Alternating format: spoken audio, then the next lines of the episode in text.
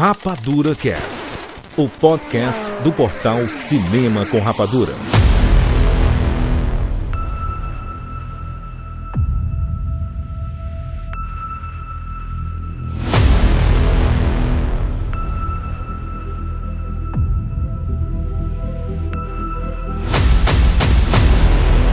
Seja bem-vindo, séries Rapadura em todo o Brasil. Está começando mais uma edição do Rapadura Cast. Eu sou Júlio de Filho. E no programa de hoje nós vamos fazer um preview de 2023 nos cinemas e nos streams. Estamos aqui com o Tiago Siqueira. Por favor, quatro ingressos pra Barbie. Muito bem. Rogério Montanari. 2023 é o ano da esperança. Ih, muito bom. Fernando Schmutz. Cara, tô muito animada. Tô muito animada, vai ser maravilhoso e tô preparada pra ficar com a música da Barbie na cabeça, especialmente a versão da Kelly Key, porque aqui a gente é BR. Ih, olha só. Cara, 2023 começou. Você já começou com um podcast de 7 horas, né? A gente não prometeu entregar um podcast desse tamanho e aí entregamos, né? Que loucura, né? Provavelmente não vai se repetir no futuro. É, foi uma loucura isso aqui. Eu não posso prometer mais dessas coisas, não, porque, né? Às vezes a gente se empolga e a gente entrega uma parada que a gente não tá esperando. Mas o fato é, 2023, um ano de muitos filmes, um ano de muitas séries, né? Um ano que o streaming vai entregar bastante, que o cinema vai entregar bastante. Por quê? É o ano em que muita coisa que estava guardada, que tiveram as, as filmagens bloqueadas, foram finalizadas e vão sair esses filmes, tá? Então 2023 está recheado de coisas, filme de super-herói, filme de drama, filme de suspense, filme de thriller, tem tudo aqui nesse ano de 2023. A gente vai passar mês a mês falando um pouquinho sobre no as nossas expectativas para esses filmes e séries e coisas que vão sair. E é uma dinâmica bem de boas. A gente nunca fez um preview porque a gente tinha o Summer Movies. Porém, o Summer Movies ele foi sendo descaracterizado, né, ano a ano. Por quê? Muitos blockbusters estão saindo em março. Não, fa não faz parte do Summer Movies. Que começa ali no finalzinho de abril, né? Começo de maio e vai até o final de agosto. E aí as coisas estão se espalhando pelo ano. E a gente acaba não falando, né? Do, das novidades. Tem muitos filmes grandes que chegam agora em novembro, dezembro. E a gente acaba não falando no Summer Movies. Tem muitos filmes que chegam em março, comecinho de abril, grandes. Fevereiro a gente vai ter filme da Marvel. Então, a gente pode decretar que o podcast do Summer Movies ele encerra a sua, a sua trajetória aqui no Rapadura Cast. Porém, o Summer Movies e sua vinheta ele permanece porque a partir de maio a nossa vinheta muda para aquela vinheta clássica tradicional dos filmes de verão é, de maio até agosto. Todos os filmes que a gente cobrir que saírem nos cinemas a gente vai colocar esta vinhetinha clássica que você já conhece. Mas a partir de agora, a partir de 2023, a gente sempre vai fazer na sequência, né? Resumão do ano específico e o preview do ano que acabou de começar. É o nosso rolê agora, vamos fazer análise de tudo que vai sair. Rogério, com toda certeza você já ouviu falar do Universal TV, né? Nossa, já assisti muita, muita, muita coisa lá, Júlio. Muitas séries. Pois é, e o Universal TV chegou no ano de 2023 com força total. Desde o dia 9 de janeiro já estão rolando as estreias das temporadas de várias séries que a galera ama demais, com episódios inéditos todas as semanas. São, aspas, nove times, quatro noites, um propósito. Fecha aspas. Inspirando e emocionando com grandes histórias e personagens. Olha só, Rogério. Segundas de Chicago. Tem Chicago Med, temporada 8. Chicago Fire, temporada 11. Chicago PD, temporada 10. Terças da Lei. Law e Ordem, SVU, temporada 24. Law Order, temporada 22. Noite FBI, FBI temporada 5, FBI Internacional, temporada 2, FBI Most Wanted, temporada 4, nas quintas, tá? Blue Bloods, que tem a temporada 10 aqui de Blue Bloods, episódios duplos e inéditos toda sexta-feira. Nossa, e só tem série famosa, porque o Universal TV é tipo um patrimônio da TV por assinatura, não só no Brasil, como no mundo inteiro, Júlio. Com certeza, e só para contextualizar aqui, tá? Chicago Med, Chicago Fire, Chicago PD são séries sobre os cotidianos de equipes médicas, dos bombeiros e da polícia da cidade de Chicago, nos Estados Unidos, tá? FBI, FBI Internacional e FBI Most Wanted, como o nome já diz, né? São as equipes de FBI de diversas situações pelos Estados Unidos e pelo mundo. Blue Bloods é sobre uma família com diversas gerações de policiais. E Law and Order é Law and Order, né? Todo mundo conhece aí. Quem não conhece? Acho que é impossível alguém não, que não saiba, né? Que essas séries investigativas já estão, sei lá, na 24, 22 temporada aqui, né? Nossa, e é muito bom. Então, assim, vamos aproveitar pra curtir essas séries famosíssimas de policiais, de médicos, de bombeiros e também dos promotores de justiça, que todos eles têm um objetivo em comum, que é ajudar as pessoas, salvar vidas e buscar justiça. É isso, corre pro Universal TV, o canal que tem séries que te movem. É isso, vamos falar sobre cinema, sobre streaming e muitas coisas bacanas agora, aqui no Rapadura Cast. Aqui é o Patrick de Tubarão, Santa Catarina e bem-vindos ao mundo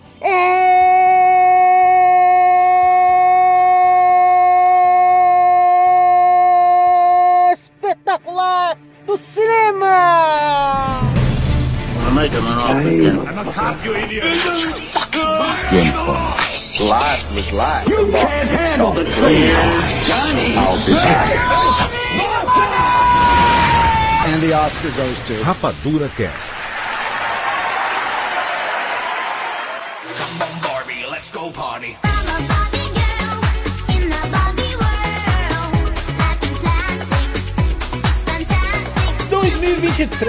2023, é isso mesmo, ano de muitos filmes e muitas séries. Nós temos aqui mais um listão, depois daquele listão infinito que foi, né, o nosso resumão 2022. Temos aqui um listão, prometemos, né, aqui que não será tão longo quanto. Será? Não pode prometer nada, É- né? é- Esse tipo de promessa me deixa com medo. Exatamente. É aquele negócio, não prometo que você não pode cumprir, né? Exatamente. É, vamos lá. Primeiro nós temos aqui um bloco, o bloco dos sem data. Porque até onde a gente está gravando aqui, existem algumas especulações de possíveis datas para eles, mas como não é nada oficial, a gente coloca tudo dentro desse blocão dos sem datas e tem muita coisa grande, muita estreia grande, muita estreia esperadíssima, tanto no cinema quanto nos streams, que ainda não possuem data, que é, né, triste, porque a gente queria já ter as datinhas aqui bonitinho, né? Até pra gente se programar, tem tanta coisa chegando esse ano, mas os estúdios, né, e principalmente os streamings, preferem lançar datas assim, faltando três semanas, duas semanas pra estreia do negócio, né? A gente pode começar primeiro com Napoleão, o filme do Ridley Scott, com Joaquim Phoenix. A gente até comentou outra vez, Rogério, que Ridley Scott, não tem ninguém que faz filme de época aí, né, como Ridley Scott, É né? verdade, né? O... A gente tava falando dos épicos, né? Isso. Que ele manja de fazer épico como ninguém. E o Joaquim Fênix aparentemente vai ser o ano dele, né? Cara, vai estar em tudo, né? Que doideira. Ele vai né? estar em tudo. Esse Napoleon, ele. O Napoleão. É, primeiro era um projeto de ninguém menos que Stanley Kubrick. E que, obviamente, por conta do passamento do Kubrick, nunca conseguiu ser realizado. O Ridley Scott pegou, encampou a ideia. Tá há muito tempo querendo fazer esse filme, muito tempo mesmo. Eu acho que o Rock Phoenix é a figura perfe- é o ator perfeito pra encarar uma figura como Napoleão, é fazer dele uma figura bem mais tridimensional. Teve, tiveram alguns atores que eu, cujos Napoleões eu realmente gostei. Mas eu acho que talvez esse seja o filme definitivo. Lembrando que o Ridley Scott ele vai, basicamente, terminou Napoleon, já tá começando agora com Gladiador 2. Exatamente. Uma continuação que ninguém pediu, mas que tá sendo feita, né? Exatamente, que não sai em 2023, né? Um outro filme aí que tá previsto pra chegar esse ano é o Maestro, filme dirigido por Bradley Cooper, pra Netflix, hein? Ele vai fazer o Maestro Leonard Bernstein, e parece ser iradíssimo, inclusive ele tá com a maquiagem diferentíssima, assim. Bradley Cooper tá atuando e dirigindo, né, o filme. É, o Bradley Cooper eh, dirigiu Nasce uma Estrela, né? Dirigiu é Nação? Estrela com ele a Lady Cara, Gaga, né? eu, eu achei ele um diretor bem. eh, sabe? Né? Bem interessante, bem né? interessante, cara. Ah. Bem interessante. Escocese vai lançar dois filmes em 2023. Um deles é o Assassinos da Lua das Flores. Escocese aí fazendo filme com Leonardo DiCaprio, é Robert De Niro, né? Seus musos. Ah, sério. Seus musos. Mas é, é um faroeste, tá? É um, um faroestezão. Eu acredito que vai ser bem interessante. E vai ser ali pro Apple TV Plus. Vai lançar ao mesmo tempo, né? Cinemas e Apple TV Plus, né? Apple TV, quando tem possibilidade de premiação ou alguma coisa relacionada assim, eles lançam nos cinemas e depois saem na Apple TV, né? Se eu fosse apostar numa data pra esse filme, seria pro final do ano. Por quê? Provavelmente. né? Isso é filme pra Oscar, gente. Pode ser que o filme já esteja pronto, pode ser que já esteja tudo perfeito, mas vão segurar até o final do ano pra ser filme de Oscar. Então eu colocaria, eu apostaria ele entre novembro e dezembro. Exatamente, muito bem. A gente falou do Joaquim Phoenix. O Ari Aster está retornando, o diretor lá de Hereditário, o diretor de Midsommar, com o Bill is Afraid, né? O Bill está com medo, algu- alguma coisa assim. Acho que Bo, fala Bo, Bo. Bo is afraid. Bo, É bom. Bo is Afraid. Cara, o trailer é uma coisa de... É o Ari Aster, né? Ari Aster é esse, né, louco, louco do caralho. ele é uma viagem, né? É, claramente Parece devia, devia, não sei, ir- fazer uma terapia, mas aí eu acho que ele resolve botar tudo nos filmes mesmo. Fê, tem alguns diretores que preferem fazer filme do que fazer ter- terapia. E o trailer me lembrou muito aquele Estou Pensando em Acabar com Tudo. Sim. Ele parece que ele tem esse ar mesmo, esse mesmo ar meio lúdico, esse ar meio. Cara, isso aqui Aí. não é a realidade. Isso aqui parece, sabe o que? Um filme do Spike Jones, eu até já comentei que ele parece aquela adaptação do Nicolas Cage, aquele... é, Onde Vive os Monstros, o Quero Ser Spike John Charlie, Malkovich, né? sabe? Spike and Charlie. A gente tinha gravado quando é, é, é, também um vídeo quando é, saiu o pôster, né? E a gente Isso. ficou intrig- intrigado com o pôster. E aí, mas eu avisei naquele vídeo. Falei, quando sair o trailer a gente não vai entender nada. E aí é exatamente o que aconteceu. É, porque o Joaquim Phoenix ele faz é, quatro épocas da vida dele, né? Ele interpreta as quatro épocas da vida dele. É, Ele criança também, e é mostra- ele? É criança também, é ele é captura de. De criança, é. Ai, que de- maneiro. Ah, eu acho que é deepfake, sabe? Foi mais, foi mais barato Entendi. ainda, deepfake.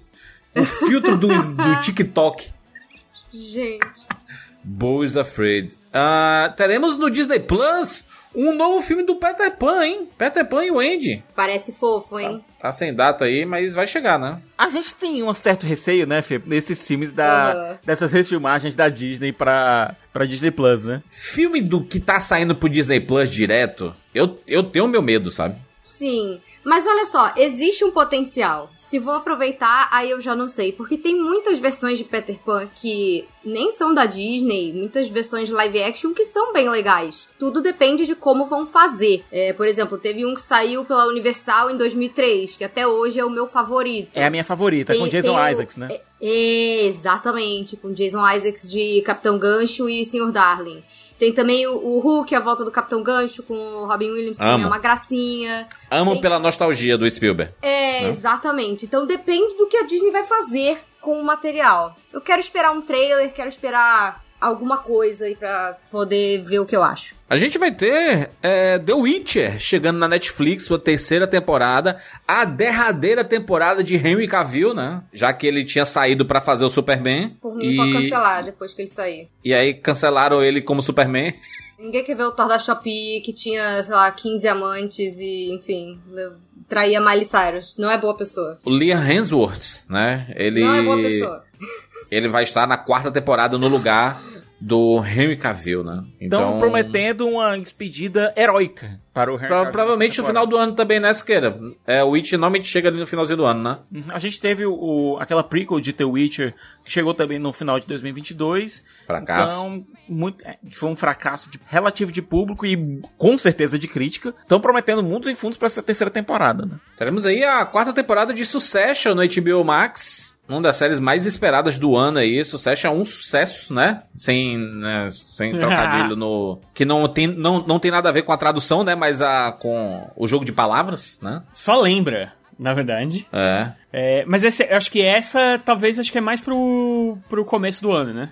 Essa Acho pode ser mais pro começo do ano. A gente sabe que a HBO ela tem uma, tem uma ideia de ela ter uma série premium todo domingo. E a gente vai ter nove semanas de Last of Us. Talvez já seja, já seja logo a próxima. E a gente teve uma polêmica aí do ator de Succession, né? O Brian Cox lá, o, o patriarca da família. Logan Roy. Que ele tava defendendo a J.K. Rowling, dos comentários que ela fez e tudo. Foi um negócio meio, né? Faz sentido com o Logan. Faz sentido. Deve ter. é, se, for, se for real- ele tá interpretando um personagem da vida real, caralho. Que porra é essa?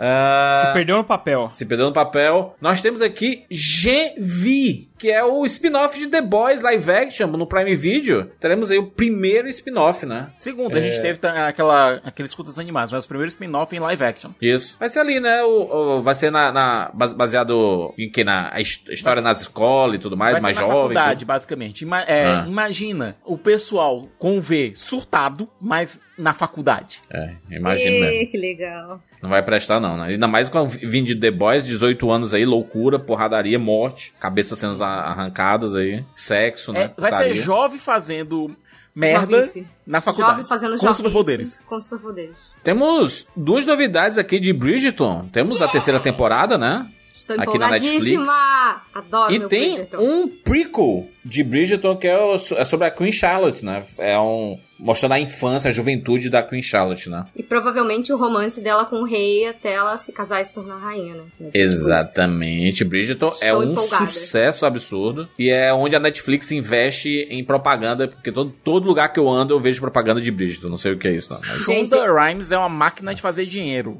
né? Eu, eu estou empolgadíssima porque nessa terceira temporada de Bridgerton eles mudaram um pouco a ordem dos livros, então é a, tempola- a temporada que vai ter o meu casal favorito, que é a Penelope e o Colin. I am so excited! Hein? Bora, Shonda Rhimes, me entregue tudo. A sexta temporada de The Crawl na Netflix. Será que né, teremos aqui o que é a morte da Diana, é isso? O enterro dela? Eu acho que ela vai lidar com, com as consequências da morte da Diana. É, é interessante porque uma das primeiras obras do criador de do Peter Morgan a estourar foi realmente a Rainha, que lidou justamente com a família real tendo que trabalhar com as consequências da morte da Diana, que não é Sim. nem mostrada no filme, é mostrada somente em imagens de arquivo. Vai ser é bizarro você ter o, o- o mesmo escritor lidando, é, tendo- trabalhando com o mesmo material tanto tempo depois, né? Será que vai mudar a interpretação que ele tinha daqueles assuntos? Será que vai mudar a interpretação que ele tinha da reação da família real? Será que ele fez mais pesquisa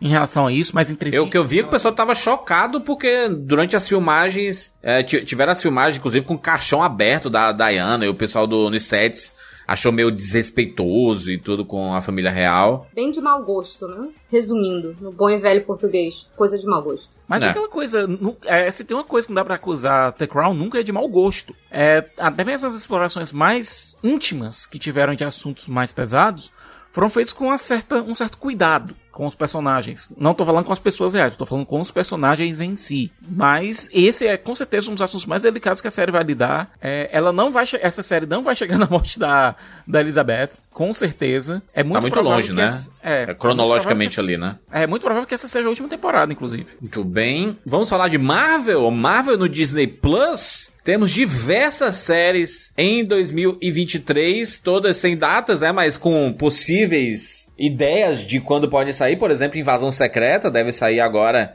em fevereiro, fevereiro ou março. Vai ser sempre assim, né? É fevereiro março, o Loki ali, talvez em, em junho, talvez. É usar os filmes como referência, é, a data de estreia dos filmes como referência pra, pra gente manter essa máquina Marvel sempre andando, né? Exatamente, mas a gente tem Invasão Secreta, a segunda temporada de Loki, teremos a primeira temporada de Iron Heart, nossa Coração de Ferro, que foi introduzida lá em Pantera Negra. Teremos a primeira temporada de Echo, que também foi introduzida, no caso aqui, na série lá do Gavião Arqueiro, né? A gente viu a Echo aparecendo, deve ter o Senhor do Crime, deve ter... Rei do é, o, o Rei do Crime, perdão. Senhor do Crime, ótimo. O Rei do Crime, teremos Demolidor e tudo mais, algumas participações na série da Echo aí. Meio que preparando pra série do Demolidor que chega só em 2024. E provavelmente teremos a segunda temporada de What If. Animação, né? Mais interessante que o Arif, até o meu gato dormindo aqui na frente. Oh, meu Deus do é céu. Caraca, o Rogério não gostou de What If, tá aí, né? Pronto, tá a primeira reclamação do Mas, podcast. Rogério, tal, tal- vai ter gente que vai concordar contigo, porque ver gatinhos dormindo várias vezes é muito melhor do que assistir muita coisa por aí. É calmante. Rogério podia filmar o gato dele dormindo, colocando, colocar no YouTube e ver quantas vis- visualizações vai ter. Temos duas séries de Star Wars sem nenhuma previsão, a outra já tem previsão, a gente vai falar mais à frente.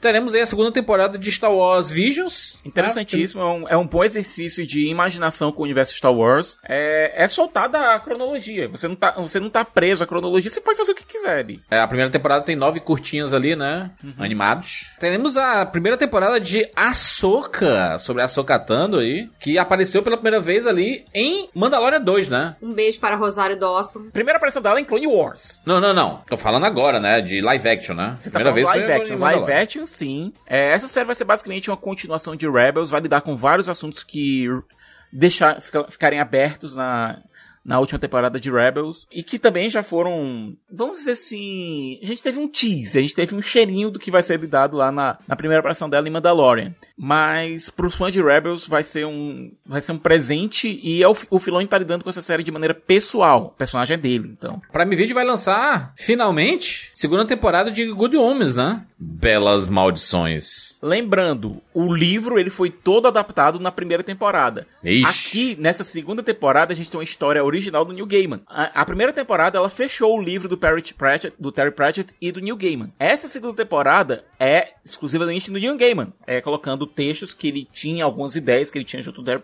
do Terry Pratchett, mas que nunca se tornaram livro.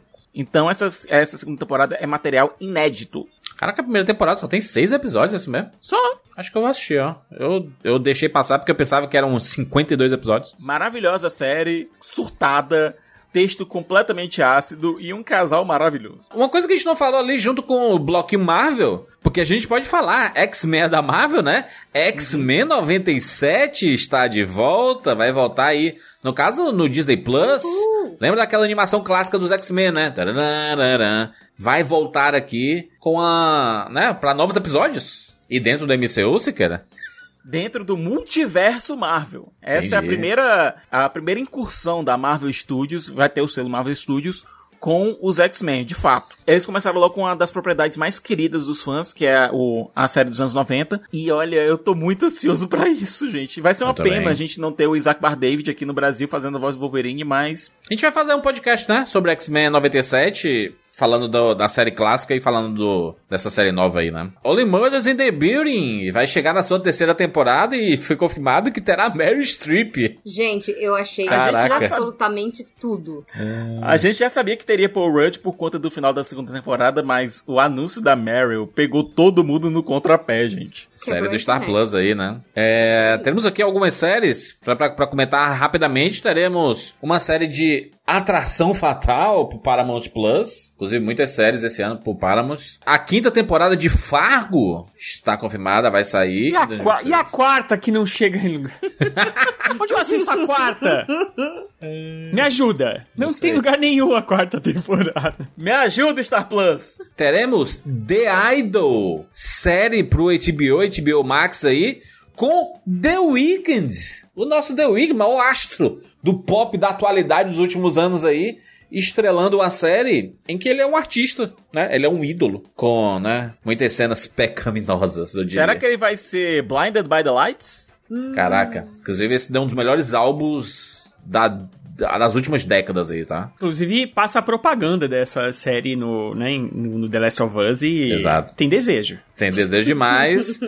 Teremos a nova temporada de True Detective. Sim, True Detective vai voltar em 2023. Finalmente, depois de sua, o quê? Três temporadas? Tivemos A primeira temporada, uma obra de arte inacreditável. A segunda temporada, uma boa temporada. A terceira temporada, uma boa temporada. Assim, é... Mas juras, nessa terceira temporada, nessa quarta temporada teremos Jodie Foster como Jodie a, Foster, exatamente. como a protagonista e será Crime na Neve. Muito bom. Cara, o, o True Detective é, é maravilhoso. O Nick Pisolato, ele surgiu como um grande nome, assim, pro, pra cultura pop depois da primeira temporada. Aí a HBO falou assim, meu filho, gostamos demais, queremos um por ano. E ele, cara, eu passei 10 anos escrevendo a primeira temporada, né? A- a- o, o. True Detective. Como é que eu vou escrever em, um- em alguns meses a segunda temporada, né? A terceira temporada. Aí foi tudo um em cima da outra e ele não conseguiu, né? Não conseguiu entregar no mesmo nível do, do- da, da anterior, né? Agora com o espaço, né? A segunda e a terceira temporada não são temporadas ruins. Não. Teve gente que pegou no pé, mas caramba, pelo amor de Deus, né? a segunda temporada, se eu não me engano, Siqueira, é com Colin Farrell e com a Rachel McAdams, Rachel né? McAdams. E aí a, a terceira temporada é com o nosso é, queridíssimo. Mahershala Ali, né? Nosso Blade, né? Cara, é um nível absurdo, assim. Espero muito dessa quarta temporada. Teremos aqui uma dúvida, né? É uma dúvida, mas pela velocidade que os filmes saem dessa franquia, pode ser que chegue mesmo em 2023 o Maxine, né? Ah, Se Deus quiser. o terceiro filme da, da trilogia ali, continuação de X, a marca fatal, né? Porque o Pearl era um prequel, né? Então nós temos aí a trilogia chegando em 2023. Só que, é, só que a diferença é que agora a Mia Goth tá. Mia Goth está famosíssima, né? Então, aí talvez não seja tão simples assim gravar isso daí. né? Olha, Mas- estão fazendo um hype gigantesco do roteiro de Maxine, dizendo que é o melhor da trilogia. Ah, tomara. Quero, quero. Eu tô muito animada. Outro filme que tá confirmado aqui na Netflix é A Fuga das Galinhas 2, meu Deus Meu do momento. céu. Fuga das Galinhas. Adoro Caraca. Hardman. É sobre isso. O, o Fê, Estúdio o filme original foi lançado em 2001, 2000. 2000? 2000, cravado. É. 23 anos atrás. Caraca, eu que, espero demais. ainda bem que a muito bom. galinha de massinha não envelhece, né? Nadamente. Provavelmente vão, vão mudar os dubladores, né? Porque Talvez, né? Eu não lembro se... tinha o Mel Não, Gibson ali. O Mel Gibson saiu porque, enfim, ah, no né? gringo, que você diz. Que eu não lembro também É. quem é que dublava aqui no português. Eu tenho que até dar uma olhada. Aí Medo Stalton também. Mas, gente, né? vale a pena Aqui ver o, o, o primeiro de novo. Continua muito bom. Dizem as más línguas que Fuga das Galinhas e hum, Vida de Inseto foram os grandes iniciadores aí, conversores de criancinhas ao comunismo. É isso. Ó. Ah, esses são os filmes sem data, tá? Filmes e séries que não tem data ainda, mas provavelmente nos meses que você tá ouvindo aí. Você tá ouvindo um pouquinho depois, provavelmente já tem datas confirmadas deles. Mas fica ligado que esses filmes e essas séries vão chegar em 2023. Obviamente comentaremos boa parte deles aí em podcasts, em vídeos e tudo mais. Vamos para janeiro!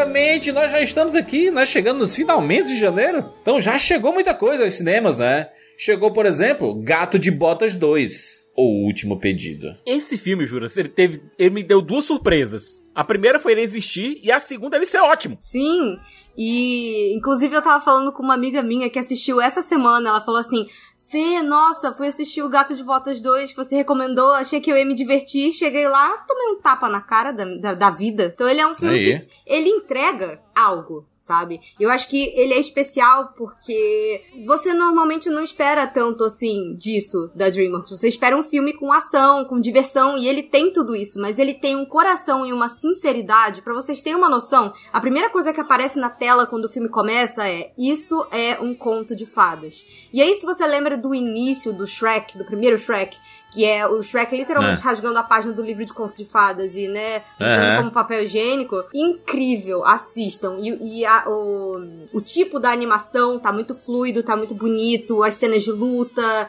o- os fundos, tem muitos momentos que eles põem umas cores diferentes, aquela vibe moderninha, meio aranha-verso, tá... Tá muito legal, gente. Deem uma chance e assistam. Dá pra ver sem ter visto o primeiro Gato de Botas, é uma história fechadinha. Apenas vai lá e curte, porque tá muito maneiro. Tivemos aqui a estreia do filme novo do Spielberg, né? Esse aqui, começo de ano é clássico, né? Aqui no Brasil chegam filmes de 2022, é, do finalzinho né, de, do- de dezembro ali. Do, aliás, no mês inteiro de dezembro de 2022 chega aqui no comecinho de 2023 no Brasil. Especialmente mês de Oscar, né, Juras? Exatamente. O Spielberg de volta. A gente vai falar mais sobre ele em podcasts posteriores, porque esse vai ser um dos grandes favoritos ao Oscar. É uma cinebiografia do, do Spielberg? Não é. Ele não faz um filme sobre ele. Essa é a grande questão, entendeu? Não é um filme sobre ele. É um filme sobre a família. Então não dá pra você dizer, por exemplo, ah, é, é- é- ah, é um filme de é um filme de como que o Spielberg como- se tornou esse grande. Não é sobre isso, entendeu? É um filme muito mais delicado, muito menos pretensioso do que uma biografia comum sobre Senti uma como Entendi. ele se espizinhada aí tornou o no Bardo. entendeu? Senti uma espizinhada aí no Inharito. Ah, por favor, né? Ah, a gente teve ali o. tal- tal- Talvez ele seja parecido com aquele Vidas ao Vento, se queira, do Miyazaki. É um filme, né? Que é um, muito da história do próprio Miyazaki ali, né? Mas, tipo, então é. É bizarro. O Spielberg se coloca, ele coloca pra si uma namorada num determinado ponto do filme. E já tem colega de classe do Spielberg dizendo que ele não teve namorada no ensino médio. Spielberg sofrendo bullying, então não é uma biografia mesmo. Ah, tivemos aí, cara, um sucesso de redes sociais. Antes mesmo da, da estreia, já tinha meme, já tinha tudo. Megan chegou aos cinemas. Aqui no comecinho de janeiro, né? O que eu- aquela refilmagem maluca de O Brinquedo Assassino quis fazer, esse Megan faz. Pra mim é um filme que ele prepara muita coisa já pra uma eventual continuação. Confirmada já. Confirmada já, por conta do sucesso absurdo que o filme fez. É, tem uma temática bem interessante, embora já tenha sido batida por outros longas anteriormente, mas é um filme ok. É um filme ok. Ele não revoluciona o gênero, mas diverte. Sou a favor. Inclusive nas redes sociais, muito engraçado, né? Rolou aí uma certa troca de Foi farpas. feito pro TikTok isso aqui, né? Engraçada. O Mega foi feito pro TikTok. Ela, ela dançando e tudo mais. Isso aqui foi feito pro TikTok, né? Chegou aqui a cinebiografia da Whitney Houston, que tem o maior nome do mundo, né? I Wanna Dance With Somebody.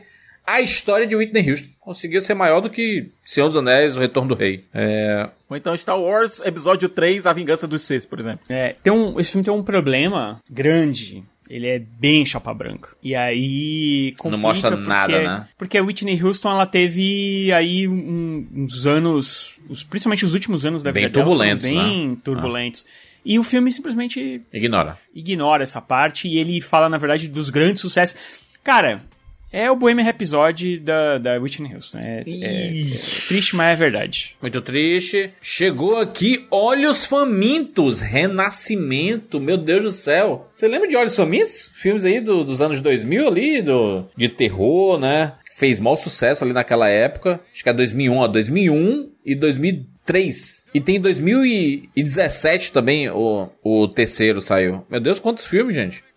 É uma franquia zona, né? Que doideira isso aqui, cara. Olhos Famintos aí. O cara que arrancava os olhos, lembra? É uma doideira isso aí, né? É, infelizmente eu não via filmes de terror nessa época, eu era muito medrosa, Ih! então eu não vi o primeiro. O primeiro filme é. é- cara, é bem baixo orçamento. Sim. é, mas é muito bom. O Eu primeiro gosto filme também. é muito bom, né? Um filme de terror excelente. O segundo continua sendo muito bom. É, ele amplia um pouco o escopo, mas ainda assim é um filme pequeno e tudo mais.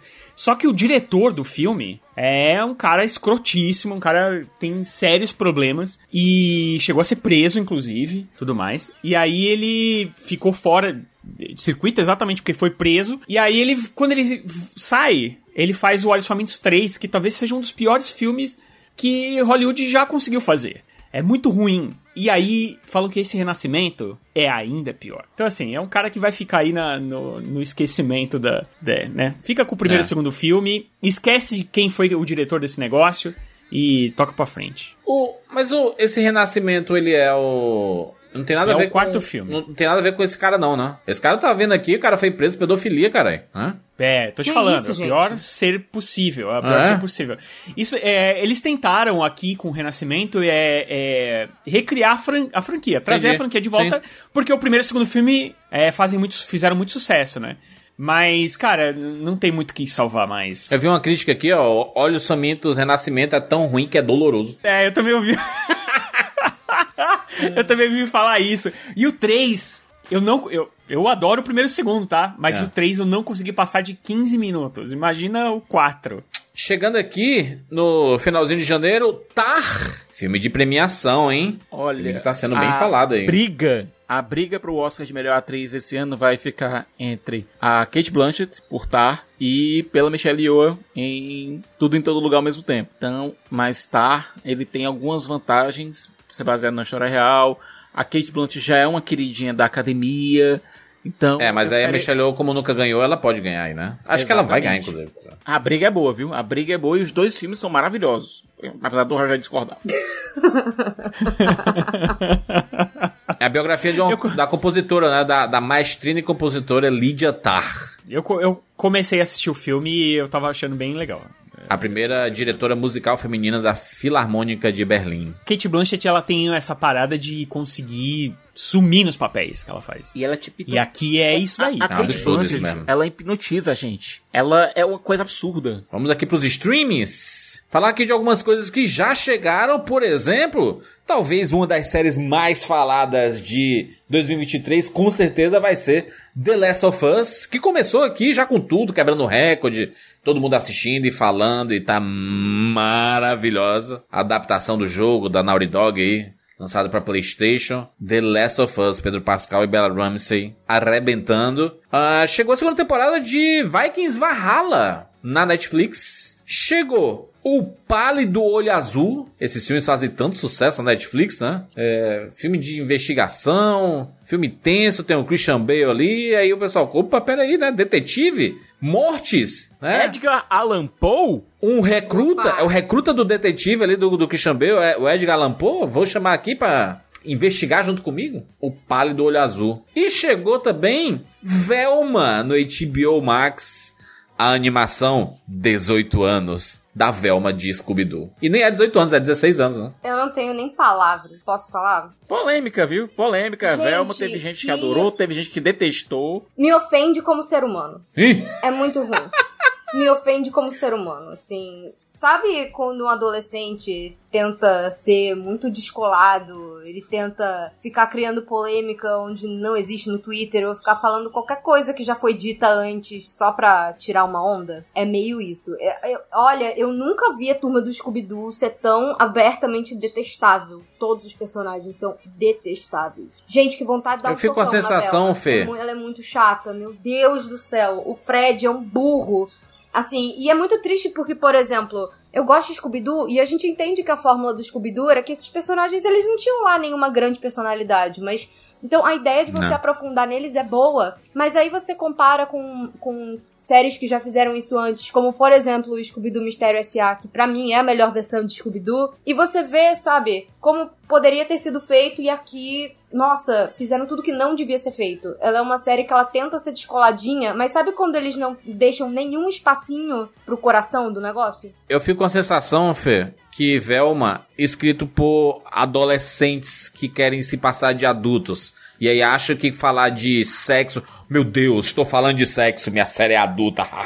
Não, e é Sabe? tipo assim, nossa, como somos meta. Começa o primeiro episódio e aí eles estão lá, É. tipo, não, porque se fosse uma série nananã, de adolescente, teria mais sexo, apareceria peitos e não sei o que. Eu assim, gente, Ah, vocês estão colocando que ideia é, inovadora. hein? nudez no piloto pra chamar atenção, né? Uau. Que, sa que sair de descolado acabou ficando brega, né? Breguíssimo, De né? mau gosto extremo. É, pode ser que melhore assim nos próximos episódios, porque a gente só viu os primeiros episódios, mas sei lá, sabe? E olha, já foi renovado, já foi renovado pra segunda temporada por Porque fez sucesso, né? Foi todo mundo assistir, tá, tá que polêmico, né? assistiram, né? É, mirou na série, da, na série da Arlequina. Mas lembrando, né? Não dá pra dizer 100% que uma série renovada pela HBO Max vai ser realmente renovada, né? Exatamente. Ah, pois é. Mas ele já, já, já foi falado que não terão mais cancelamentos, né? De coisas. Se bem assim, né? De, de- na- acho que na, na verdade não é nem cancelamento, são deletamentos, né?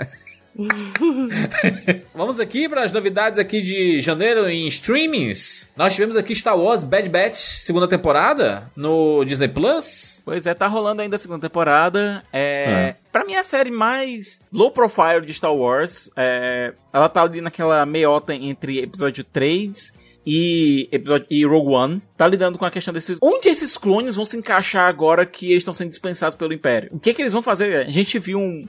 Um pouquinho lá em Obi-Wan, que tem alguns clones lá que viraram mendigos, né? Que estão lá pedindo pedindo esmola no meio da rua e alguns viraram mercenários. A gente vai ver um pouco desses.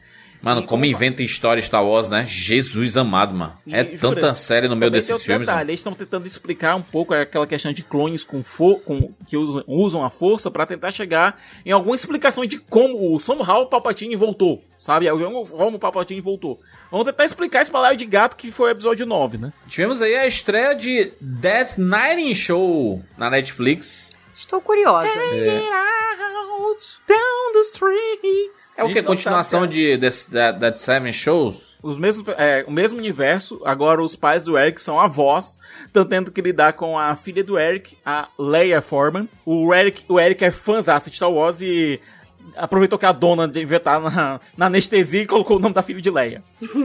É, e a filha vai passar uns dias com os avós na antiga casa é, do Eric e acaba encontrando o porão, é, faz, um- faz novos amigos. Ela tem a mesma personalidade de meio retraída. Eles do fizeram um Eric. dos anos 80, não fizeram, Siqueira? Só que não era com os mesmos personagens. Era uma Ah, série é? com novos Entendi. personagens. Durou três episódios é, e ninguém quis saber mais daquela série lá. É, eu tenho esperança que é, The Night Show tenha algum sucesso, porque eu quero ver o Eric indo pro, pro cinema com a filha e assistir episódio 1. Ó. E a gente já viu que eles vão aparecer, né? Tipo, eles não vão estar em Vão. todos os episódios, mas eles vão pelo menos aparecer de vez em quando, o que é bem legal. É, o único que não aparece é o Danny Masterson, que tá enfrentando acusações de assédio sexual e estupro. Foi inclusive chutado da série The Ranch, que era da própria Netflix, e nessa não foi nem considerado é, em ser colocado. É uma pena que o Hyde era um dos melhores personagens da série original, né? Pois é. Justo. Vai chegar aqui a segunda temporada de How I Met Your Father no Star Plus em janeiro. É, No final da primeira temporada a gente teve a uma vai ser cancelado aí, né, Siqueira? Não vai continuar, né? Pediram o dobro de episódios da,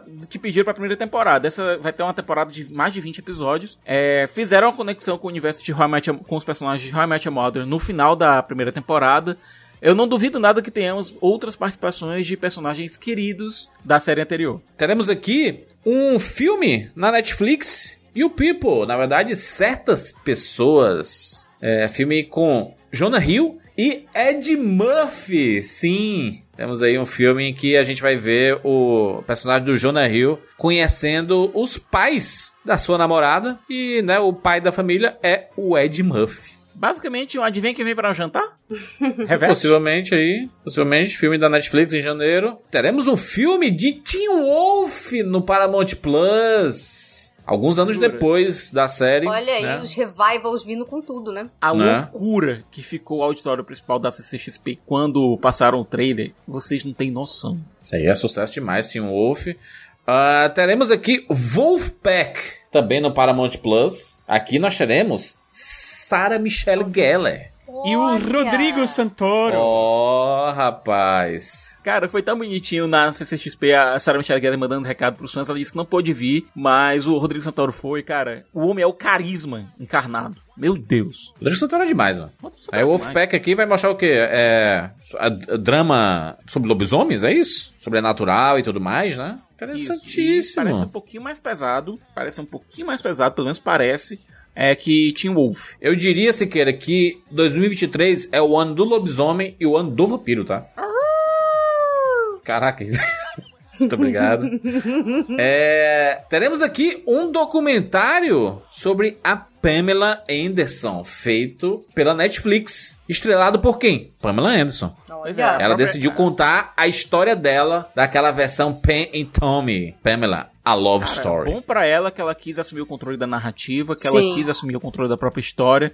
Uma história que começou tirando ela do controle da própria vida. Ela disse que ela recebeu uma carta da Lily James é, e ela não abriu essa carta. Ela recebeu essa carta sobre a Lily, é, James querendo falar sobre interpretar ela, coisa e tal, e ela não abriu essa carta nunca. E disse que não vai abrir, porque é muito doloroso pra ela. E que ela quer ter o controle dessa narrativa. Eu gosto de Pen Tommy, aliás. É, legalmente falando, Pen Tommy, os produtores tinham o direito de contar essa história. Mas eu acho que, muito além disso, a Pamela Anderson tem a... Ela, ela tem um direito maior de dizer, olha, foi isso que aconteceu comigo. Então deixa eu contar do meu jeito o que eu senti, o que eu passei. Ah, teremos aqui Sharper, Uma Vida de Trapaças, estrelado aqui pelo Sebastian Stan e pela Julianne Moore. É um filme da 24, junto com a Apple TV Plus. Olha aí. Vai sair em janeiro. O Sebastian Stan ele faz um trapaceiro aqui e que acaba vendo a sua mãe, no caso a Julianne Moore, começando a namorar com um bilionário. E ele, né, como um, como um trapaceiro que é, ele disse assim: rapaz, vamos dar aquele famoso golpe e roubar toda a fortuna desse bilionário. Um filme que a gente já viu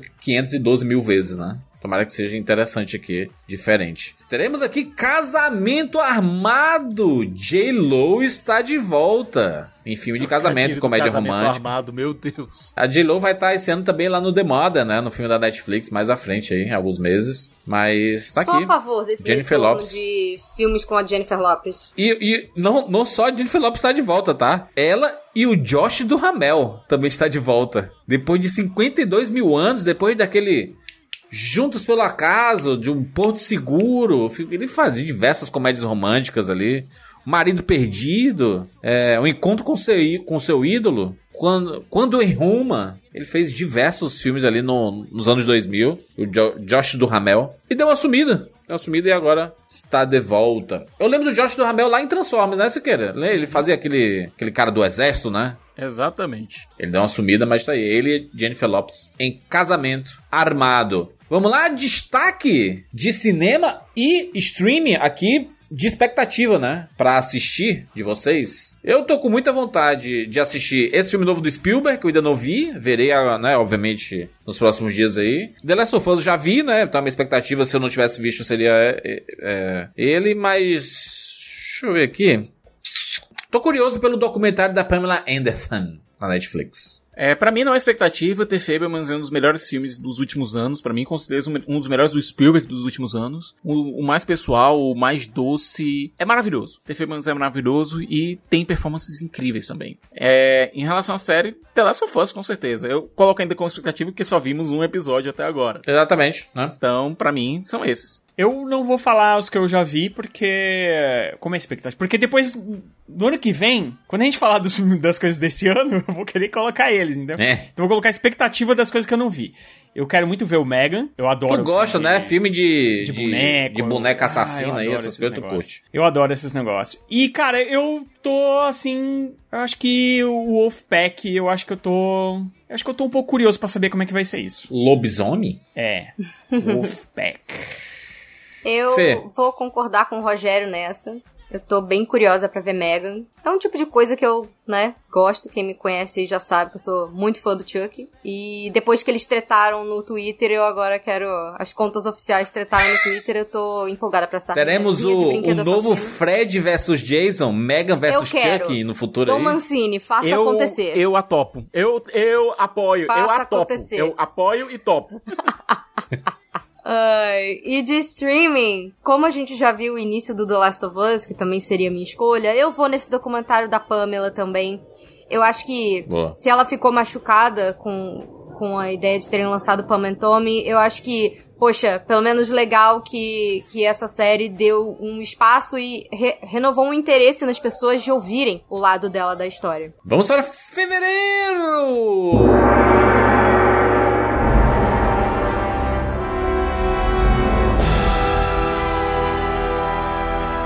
Passar aqui, né, gente? Aqui, o, né, os próximos meses, vamos rapidinho aqui. Rapidinho não vai ser, né? Mas estamos aqui em fevereiro.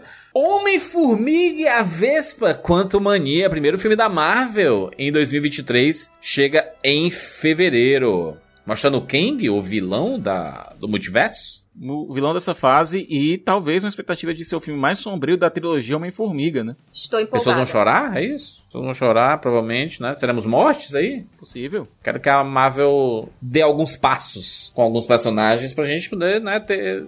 É, é o ruim é porque o, multi, o, a parada do multiverso, assim, matou, mas no outro universo tá viva e pode Tu voltar. quer então. alguns passos ou tu quer sete palmos pra baixo? Exato. Boa colocação. Teremos aqui o terceiro filme da franquia Magic Mike, com o nosso Shane Tatum que está de volta.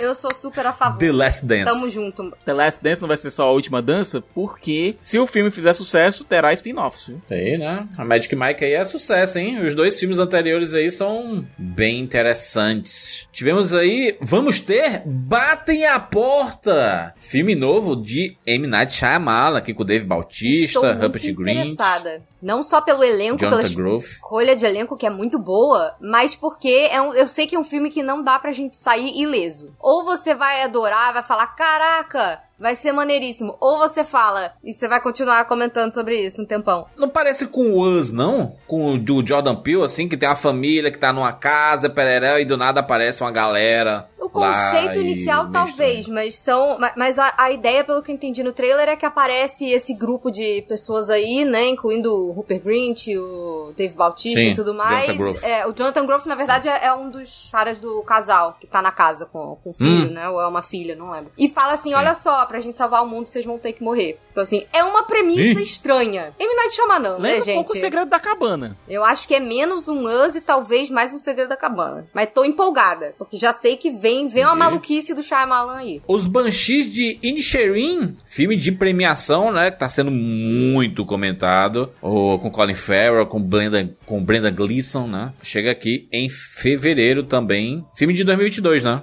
Não é filme É. de agora não, né? Então ele chega aí É pra... filme do Oscar, né? Eles sempre deixam pra lançar Engrossar perto o do caldo. Oscar. Ah. É filme do Oscar e é um filme do mesmo diretor de Três Anúncios pra um Crime. Todo mundo falando muito bem desse filme. Três, a- Falam que o três dele anúncios? É muito bom. Três anúncios. É, falam que é um cara. É uma história muito boa e tem um elenco que é o, o Brandon Gleeson e o Colin Farrell. Colin Farrell e, e os dois estão destruidores assim é, nesse filme. E a, e a premissa dele é bem interessante, né? Que são dois a- melhores amigos e de repente um deles vira pro outro e fala: Não quero mais ser seu amigo. E aí tipo o cara não tem a menor ideia por quê. Por que isso, mais caralho? ser meu amigo? Não é você, sou eu? sobre isso. Mandou um É, não é então, você, sou eu. É mais ou menos isso. E aí o filme é sobre isso, cara. Eu tô bem, bem curioso pra ver. É durante a Guerra Civil Irlandesa, né? Teremos aqui o relançamento de Titanic! Meu Deus! Quagésimo lançamento de Titanic nos cinemas. Olha, quando a Celine Dion cantou que o Heart Will Go On, né? Não sabia que ia Go On até, até que você chega, né? Mas é aquela coisa, Jura, são 20... Veremos. São 25 anos lançamento de Titanic, Juras. Veremos mais uma vez em 3D, 4K e o que, o que tiver aí que for Manda mais lançado, James veremos Cameron, Titanic. que tá pouco, né? Né?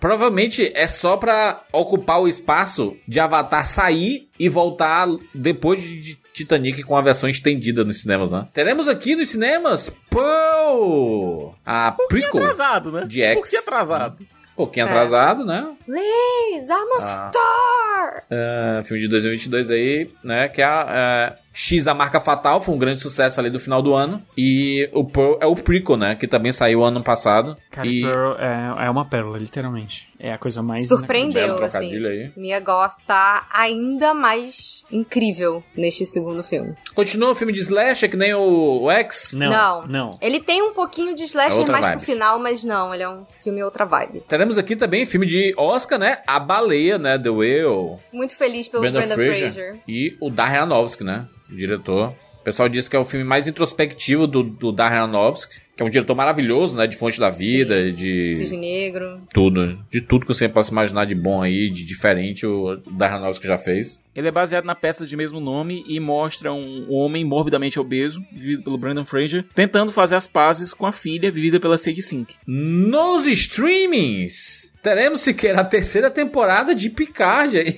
Olha, Aí. a segunda temporada foi uma das maiores decepções que eu tive com a franquia Star Trek em todos os tempos. Que destreza. Poxa. Agora, essa terceira temporada. Primeiro, o, o showrunner da série meio que saiu no meio da segunda temporada para escrever a terceira temporada, porque ela tinha que ser filmada ao mesmo tempo por conta da idade do Patrick Stewart. E essa terceira temporada específica, ela vai ser uma despedida de toda a galera da nova geração. Então, todo, todo o elenco da série Jornada nas Estrelas da Nova Geração vai aparecer nessa terceira temporada, que é uma despedida. É, é a última aventura dessa, dessa trupe e vai. E pretende se encerrar com chave de ouro as jornadas da galera da Enterprise D e E. Teremos aqui na Netflix o filme We Have a Ghost. Com o nosso Anthony Mack. E aqui a galera muda pra uma casa e nessa casa tem um fantasma chamado Ernest. E é isso aí. Nós temos um fantasma. É uma pegada mais de comédia com esse nome? Sim. Ai, Sim, é um filme de comédia. Tem lá o menino também, o David Harbour. David, David Harbour, né? Que ele faz o fantasma. A Jennifer, a, a Jennifer Coolidge também. De, Gente, que de elencaço. White Lotus, né? Adorei. Teremos aqui também segunda temporada de Bel Air. Maluco no pedaço mais dramático, né? Ganhando sua segunda temporada. Primeira temporada ninguém falou nada, né? É porque ela chegou atrasada aqui no Brasil também. E outra coisa, teve a porcaria do tapa. Sim. Ai. Will Smith como produtor, né, de, de Bel Air. Ele que foi protagonista de Um Maluco no Pedaço. Acabou sendo... ofuscando tudo, né? Todos os vencedores do Oscar e tudo que ele tava relacionado... É, que iria sair naqueles próximos meses, né? E pra fechar aqui, Carnival Row vai ganhar sua segunda temporada no Prime Video, hein, em fevereiro. Depois de o quê? Quase três anos, né? Demorou um pouquinho pra sair, né? Só um pouco, né? É. É que fazer série steampunk é muito caro e é muito demorado, né? Fazer série de fantasia steampunk, na verdade. né? Exatamente. Vamos lá, destaque aí, expectativas de vocês para streaming e para cinema. Vou começar com. Eu fiquei muito curioso com Homem-Formiga e a Vespa, trailers que eu vi, e eu falei assim, caraca, será que finalmente eu vou gostar mesmo de um filme do Homem-Formiga? Tô com uma expectativa bem interessante aí. Tirando ele, eu acho que o, Bat o Batem a Porta do Shyamalan, eu tô curioso também. E pra série, pra streaming no caso, não tenho expectativa. Como falei, dois de cinema, então fica só os dois de cinema.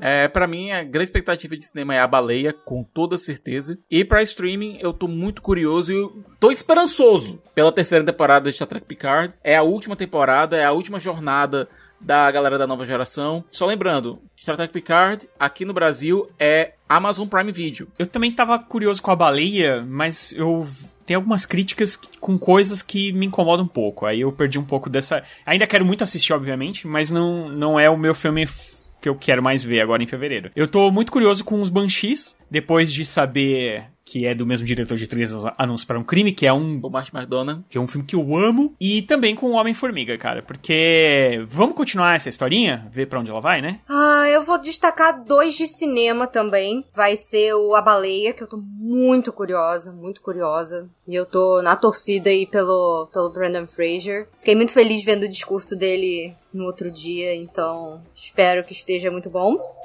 E eu tô curiosa pelo Batem a Porta.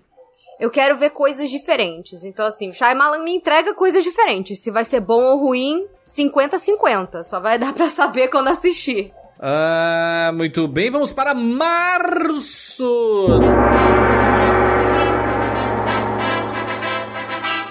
Teremos aqui Creed 3, dirigido por Michael B. Jordan, Ele vai dirigir? dentro do universo de ele dirigido por ele e protagonizado por ele, né? Que maneiro. Que nem o Stallone fez com os Rocks, né? É isso aí. Nadamente aqui, né? Michael B. Jordan versus Jonathan Majors, que vai estar no mês anterior como King e aqui sendo o adversário do Michael B. Jordan, né? Do Creed, né? No caso, né? É, tem um problema com esse filme, né? Tirando o, o Stallone tá bem irritado com ele, porque Sim. não tá ganhando nada com isso.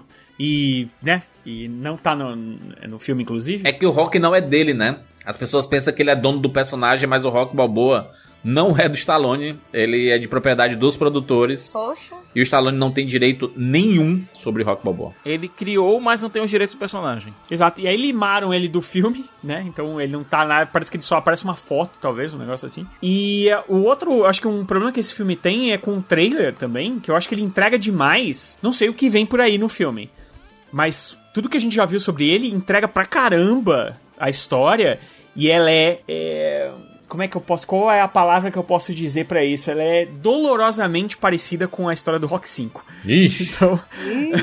então. É, dá um certo medo. pior Mas. Mas em compensação, a gente tem o Jonathan Majors que tá assim. é, Bombadaço. No ascendente. nossa senhora! O cara tá tipo a perfeição do, do corporal, entendeu? Então, sei lá, né? Tem a curiosidade aí. Teremos aqui também nos cinemas 65 Ameaça Pré-Histórica. Filme com Adam Driver de ficção científica. O cara é um piloto e cai numa terra pré-histórica. É isso. Né? O roteirista lá de Um Lugar Silencioso, né? O trailer foi uma das melhores surpresas que eu tive. Eu esperava que. Aliás, honestamente, eu queria que o trailer. Mesmo problema que o Rogério teve. Eu queria que o trailer não ti- não tivesse entregue tanto. Produzido pelo Sam Raimi. Ele veio do nada, né, Sicas? Do nada, do nada, de repente caiu um trailer do. Sabe? Do Adam Driver lutando contra dinossauros, do Lutando nada. dinossauro. É isso, cara. E é isso. Mas também a gente quer mais o quê? É. Talvez esse pudesse ser o Jurassic World 3 que a gente quis, queria ver. Sim. É uma ideia. Eu tinha, eu, tinha, eu tinha pensado, inclusive, isso, que depois que os dinossauros in- invadiram o mundo, a gente ia ter dinossauro exterminador do futuro, tipo Cadillac e dinossauro, sabe, o jogo. Caraca. A impressão que eu tenho desse trailer é que a gente vai ter uma coisa meio Battlestar Galactica. Quem assistiu Galactica deve entender o que eu tô querendo dizer. Quem conheceu Sabe, sabe. sabe o que, que eu acho? Imagina, imagina tá lá o Adam Driver lá, lutando com os dinossauros e tal, e ele vai andando por aí, né? Porque é, parece que ele voltou no passado, né? Por isso que chama 65, 65 milhões atrás, de anos atrás. E aí tá, ele tá lá lutando com os dinossauros, aí ele vai andando e de repente, puf, a estátua da liberdade na praia. Aí é Caraca, virou Macacos, cara. Dos Macacos, Né? virou planeta, Planeta dos dinossauros. Ah, em março também chega Pânico 6. Nova franquia de Pânico aí, continuando a história, colocando Gena Ortega em todas as capas possíveis. Correto. Teve uma polêmica na, na produção do filme que eles queriam a Neve Campbell a Sidney, pra fazer uma participação no filme. Só que ofereceram pouco dinheiro pra Neve Campbell e ela, Neve Campbell disse, não vou, muito pouco, não vou. Cara, eu tô em todos os filmes da franquia Pânico, só a protagonista em quase todos eles. Vocês querem me dar isso aqui? Eu não quero, quero mais. E mimaram a Sidney. Só quem vai aparecer vai ser a personagem da Courtney Cox, a Gale. Teremos aí mais vítimas para Ghostface. Agora em Nova York. Saindo da cidadezinha e indo pra cidade grande, cara. Exatamente, inclusive os posters estão fazendo uma brincadeira com isso, né? Mostrando lá as estações de metrô e tudo mais. Poster que, inclusive, foi ideia de um brasileiro, né? E foi chupinhado, né? Shazam, Fúria dos Deuses. Nosso Shazam, primeiro filme da DC do ano, hein? Shazam, Shazam 2. né? Pois é, cara, saiu uma foto do Ash Angel esses dias. Bicho, não dá mais pra ser Piri Badson nem a pau, cara. É, esse vai, esse, mesmo se não tivesse o reboot, eu acho que teriam que rescalar o, teriam que rescalar o Ash Angel, porque toda essa galera, todos esses meninos já estão muito grandes. O Ash Angel tá com barba, pelo amor de Deus. Nossas crianças crescem, né? É, não tem como. Não tem jeito, mas Shazam aí, a gente- teremos aí esse ano quatro filmes da DC, basicamente pra, né, o descarte. Pô, a tampa. Do É universo. tipo a, ca- é a caçamba. A caçamba Tem da que DC. lançar, né? Aquele negócio, naquela interrogação, cara- né? tem que lançar. Sabe, sabe quando o cara bota a caçamba lá na, na, na calçada e aí ele bota uma madeira que é tipo uma rampa pra ir escorregando o- É. o, entulho? É isso aí ah, os filmes da, por da DC esse ano. né? Não, não, eu Caraca. não, quero, eu, não, eu não vou desmerecer o trabalho de todo mundo que... que Não vai o desmerecer, mas eles estão sendo dispensados, né? Não tô falando que é ruim. Muitas vezes os caras jogam coisas que eles estão só destruindo a casa e materiais bons. Ele tem que jogar naquela rampa e cai na caçamba. Vai fazer o quê? Porque eles não, não vão levar pra lugar nenhum mais. assim. A forma certa de analisar esses filmes da DC é dizer assim, cara, são quatro filmes. É. Filmes, é isso. Vamos assistir os filmes. Não esquece esse negócio de universo, essa parada toda aí. Vamos só se divertir. É possível ir pro cinema e se divertir? Com filme de super-heróis, sem, sem ser de universo compartilhado? Tomara que é o seguinte: a DC, pelo menos, ela coloque uma regra: é o seguinte, gente, não vai ter cenas pós-créditos. Encerrem, né? Encerrem esses Entendeu? filmes, é né? isso, acaba o filme, acaba o filme. Pronto. Para de. Não, não, não fica falando então- que vai ter melhor mais ainda, coisa dá que uma não vai. conclusão pra esses personagens, dá uma conclusão pra essa história. Se Mata todos filmagens, eles. Deem conclusões. Caraca. Mata Imagina, todos mata é todos os foda. personagens de todos os filmes. Ah, não tem continuação mesmo. Pronto, encerrou, gente. Morreu todo mundo. É. John Wick, capítulo 4. Chegando aos cinemas aí. Keanu Reeves. É, já assim, ó. Vai sair o 4, já estão fazendo o 5 e o 6. É, né? É meio, meio estranho, né? É sobre É, isso. Não, não é estranho, não. É sucesso, É chama. sucesso. É. E outra, o cara, meu, com esse lore que eles inventaram aí, dá pra fazer mil filmes. E ele, cada hora eles inventam uma coisa Vão nova. fazer.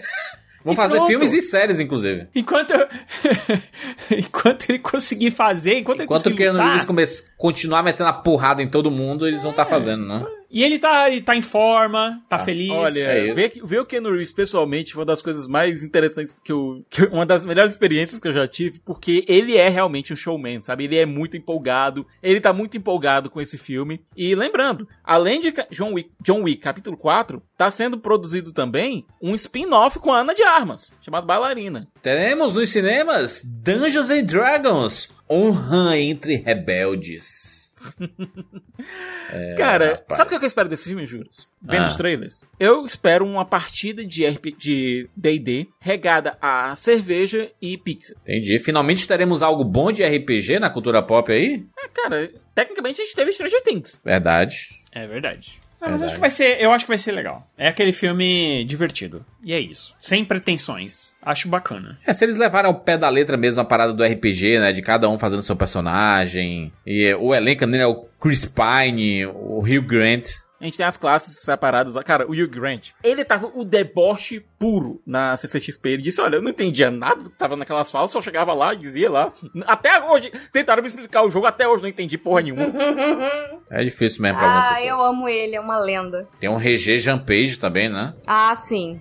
Sim, obrigada. A Sofia Liles lá de, de It também. Elenco bom, hein? Elenco É um bem bom elenco. Michelle Rodrigues. na hora. Elenco bom, eu gosto dos diretores envolvidos, que também são. Eu, go eu gosto da ideia que eles estão fazendo de realmente fazer uma partida de Dungeons Dragons. É aquela coisa, não vai ter grandes pretensões, é um filme de aventura, capa e espada. É, vão fazer grandes homenagens também a encarnações anteriores de D&D, inclusive na cena que foi mostrada na, na CCXP, a gente viu um relance da galera de Caverna do Dragão. Pronto, ó, já, pronto, já Legal. somos felizes. já somos felizes, já. Muito bem, pra fechar aqui os cinemas de março, o Urso do Pó Branco. Polêmica. Vocês estão ligados desse, desse, desse rolê Eu aqui? tô, tô aguardando. Cara, eu tô. Tô muito curiosa. Caraca, uma operação lá de contrabando de drogas e tudo. E quando vê o urso grandão, cheira cocaína pra caralho e decide É, matar todo mundo. Cheirada. Eu, você sabe que eu, eu fiquei tão curioso com isso que eu fui procurar a história verdadeira. É, É a óbvio história que real, a é. Então, mas é óbvio que não é bem isso que aconteceu, Tá, né? ok, É, mas. Né? Óbvio, né? Eles deram aquela extrapolada. Porque cinema a gente tem que ter, né? Entretenimento. Mas, cara, o urso tinha tanta droga no organismo dele que eles não souberam, eles não sabem explicar como que ele continuou vivo. Que isso? Né? Ele viveu até bastante. Porque é, ele morreu. Né? Olha aí o Olha spoiler. o da spoiler, vida caraca, o Rogério, tá estragando. vida aí. real. Pronto. É vida real, é, é- é notícia. Eu fui procurar notícias. Nem todo mundo fica no showcase o dia inteiro como tu. Você foi assistir o Titanic achando que o navio em algum momento não ia afundar. O cinema ele pode mudar a história real. Chegando aqui aos streamings. Luther, ou Cair da Noite, na Netflix, no caso.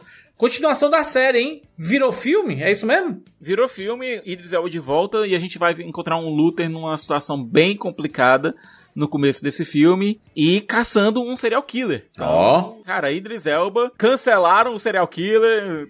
de- depois de cancelar o Apocalipse, agora vai cancelar o serial killer. Quero ver o Idris Elba ainda atrás. Ele. O Luta teve cinco temporadas, né? Que doideira.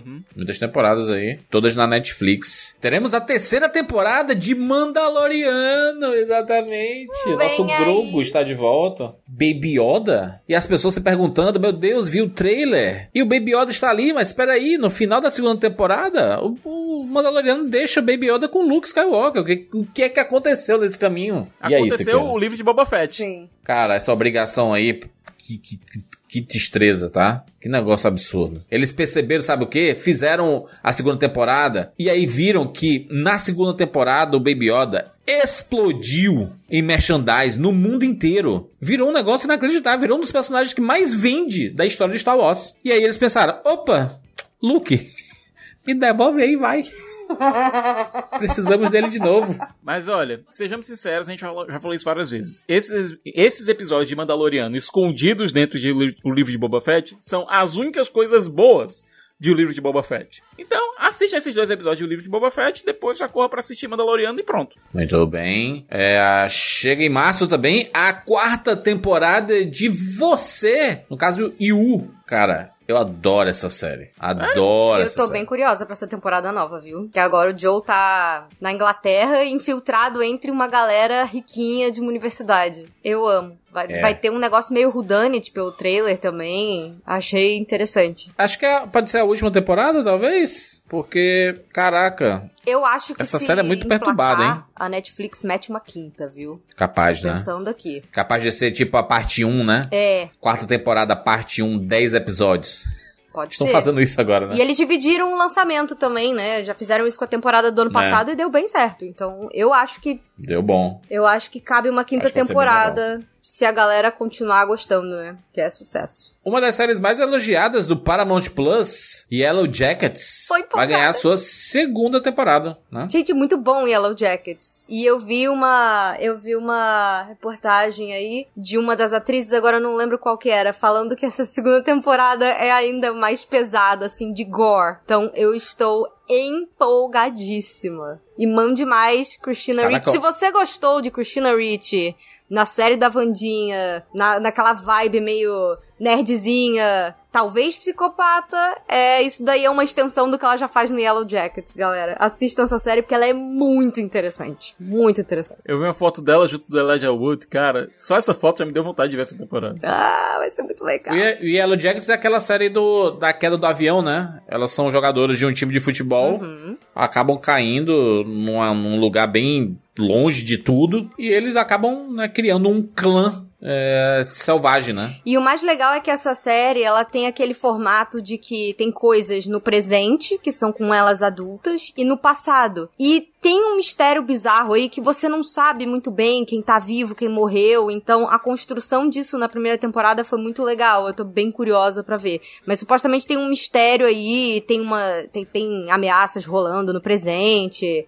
E é muito interessante você ver co- como esse tempo isolados influenciou cada uma delas, sabe? Então é uma série bem maneira.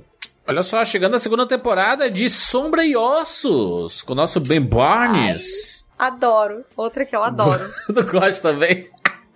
Ai, gente, é isso. Se Ben Barnes aparecesse aqui na minha porta com um buquê de flores, não ia reclamar. É isso. Entendi. O homem é tudo. Mas segunda temporada aí na Netflix, né? Pago pau mesmo. Pra fechar aqui o mês de março, Mistério em Paris. Segundo filme de Jennifer Aniston e Adam Sandler juntos. O anterior foi Mistério no Mediterrâneo, agora Mistério em Paris. Cara, quando Não, traduziram o Murder Mystery, é, Mistério de Assassinato, que é o título original para Mistério no Mediterrâneo, cara, ia dar problema que se tivesse uma segunda temporada e não fosse no Mediter um segundo filme e não fosse Mediterrâneo, né? Exatamente. Pelo menos é, eles não colocaram, né, Mistério em Paris. Um filme Mistério no Mediterrâneo. Como foi o Glass Onion, né? É. Mas tá aí, né? Jennifer Aniston e Adam Sandler juntos novamente. Eles que já fizeram alguns filmes juntos, né? Dupla. Adam Sandler tem suas Sempre lembro do. parceiras prediletas, Esposa de né? mentirinha. Bons tempos. Ah. Ele tem. Ele, fez, ele faz mui- ele fez muitos filmes com a Jennifer Aniston e com a Drew Barrymore, né? Sim.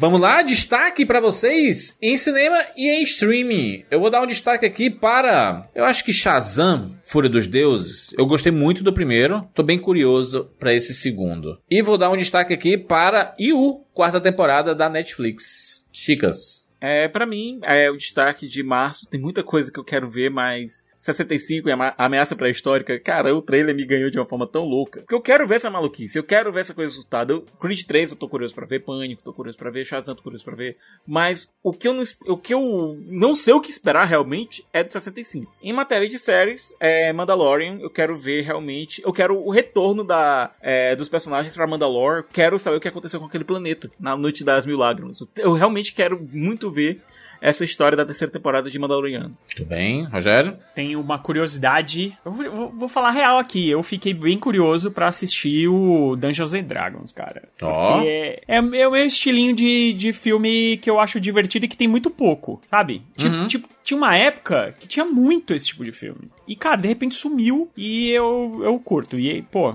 Cara, a hora que aparecer Caverna do Dragão não tem como, a gente vai chorar. E pra série, eu tô curioso pra assistir o Yellow Jackets também, pra segunda temporada, que é bem legal. Desculpa, vocês vão rir. É, Tem Hum. muita coisa que eu quero ver no cinema. Eu quero ver tudo, né? Da lista que a gente falou. Tem vários que eu quero ver muito.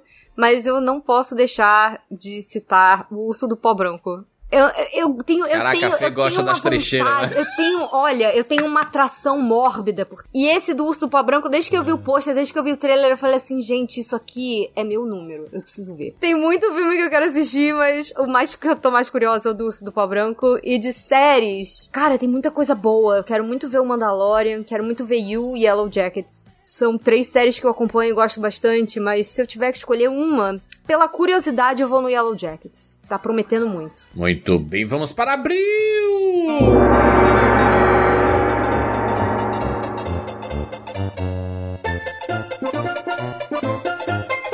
Abril só temos cinemas aqui, não temos né, algumas previsões de streams. Provavelmente a gente comentou algumas das séries de abril lá no, no blocão dos, dos 100 datas. Mas vamos para os cinemas. Nos cinemas chegam Super Mario Bros. O filme, a animação, meu Deus do céu. Estou muito empolgado, meu Deus do céu. Sonho com esse filme. Os brinquedos já estão sendo vendidos no McDonald's. Caraca. Exatamente. Ante- anteciparam um anteciparam. pouquinho, né?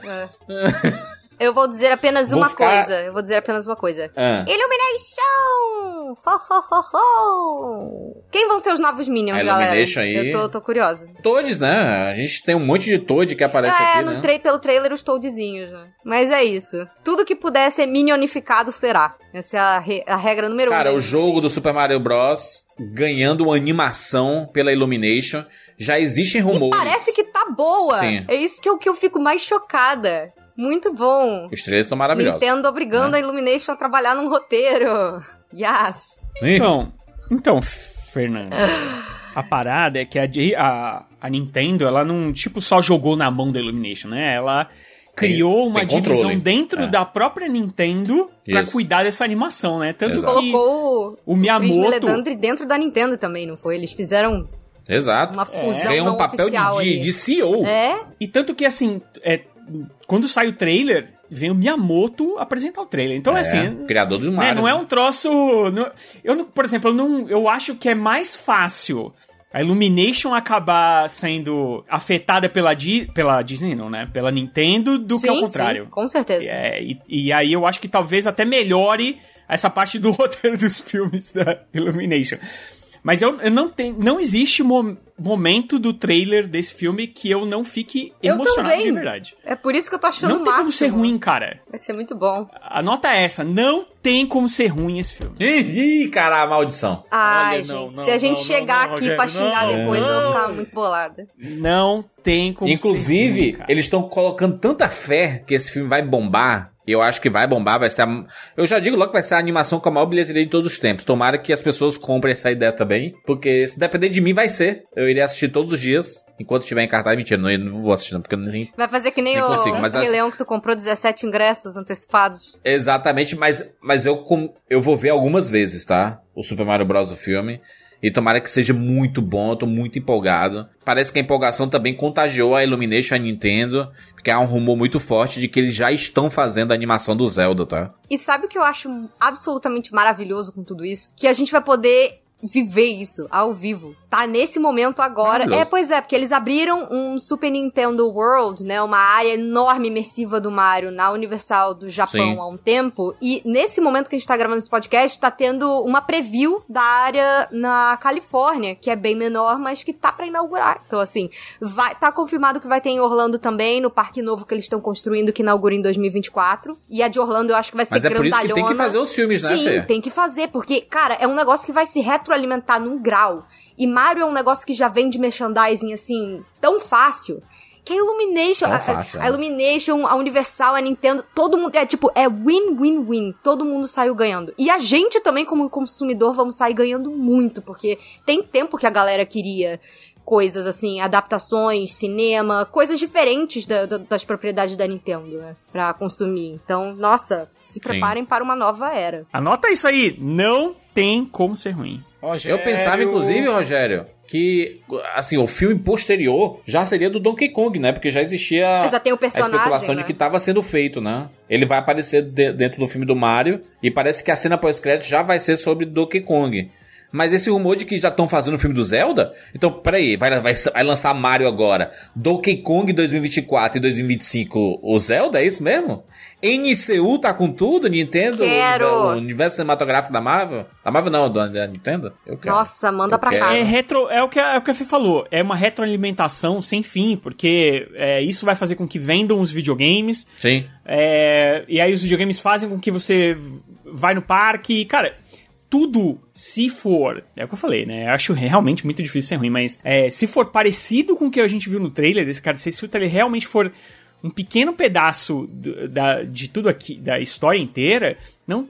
Cara, é, é sucesso absurdo. É sucesso absurdo, é pra trazer milhões de pessoas pro cinema, cara. Não- é, é bom, pra- vai ser bom pra todo mundo. Então, cara, tem que ser bom. E o Miyamoto tá lá. O Miyamoto tá lá. É diferente daquele filme lazarento que fizeram lá que, tipo, jogaram na mão de uns doidos pra fazer.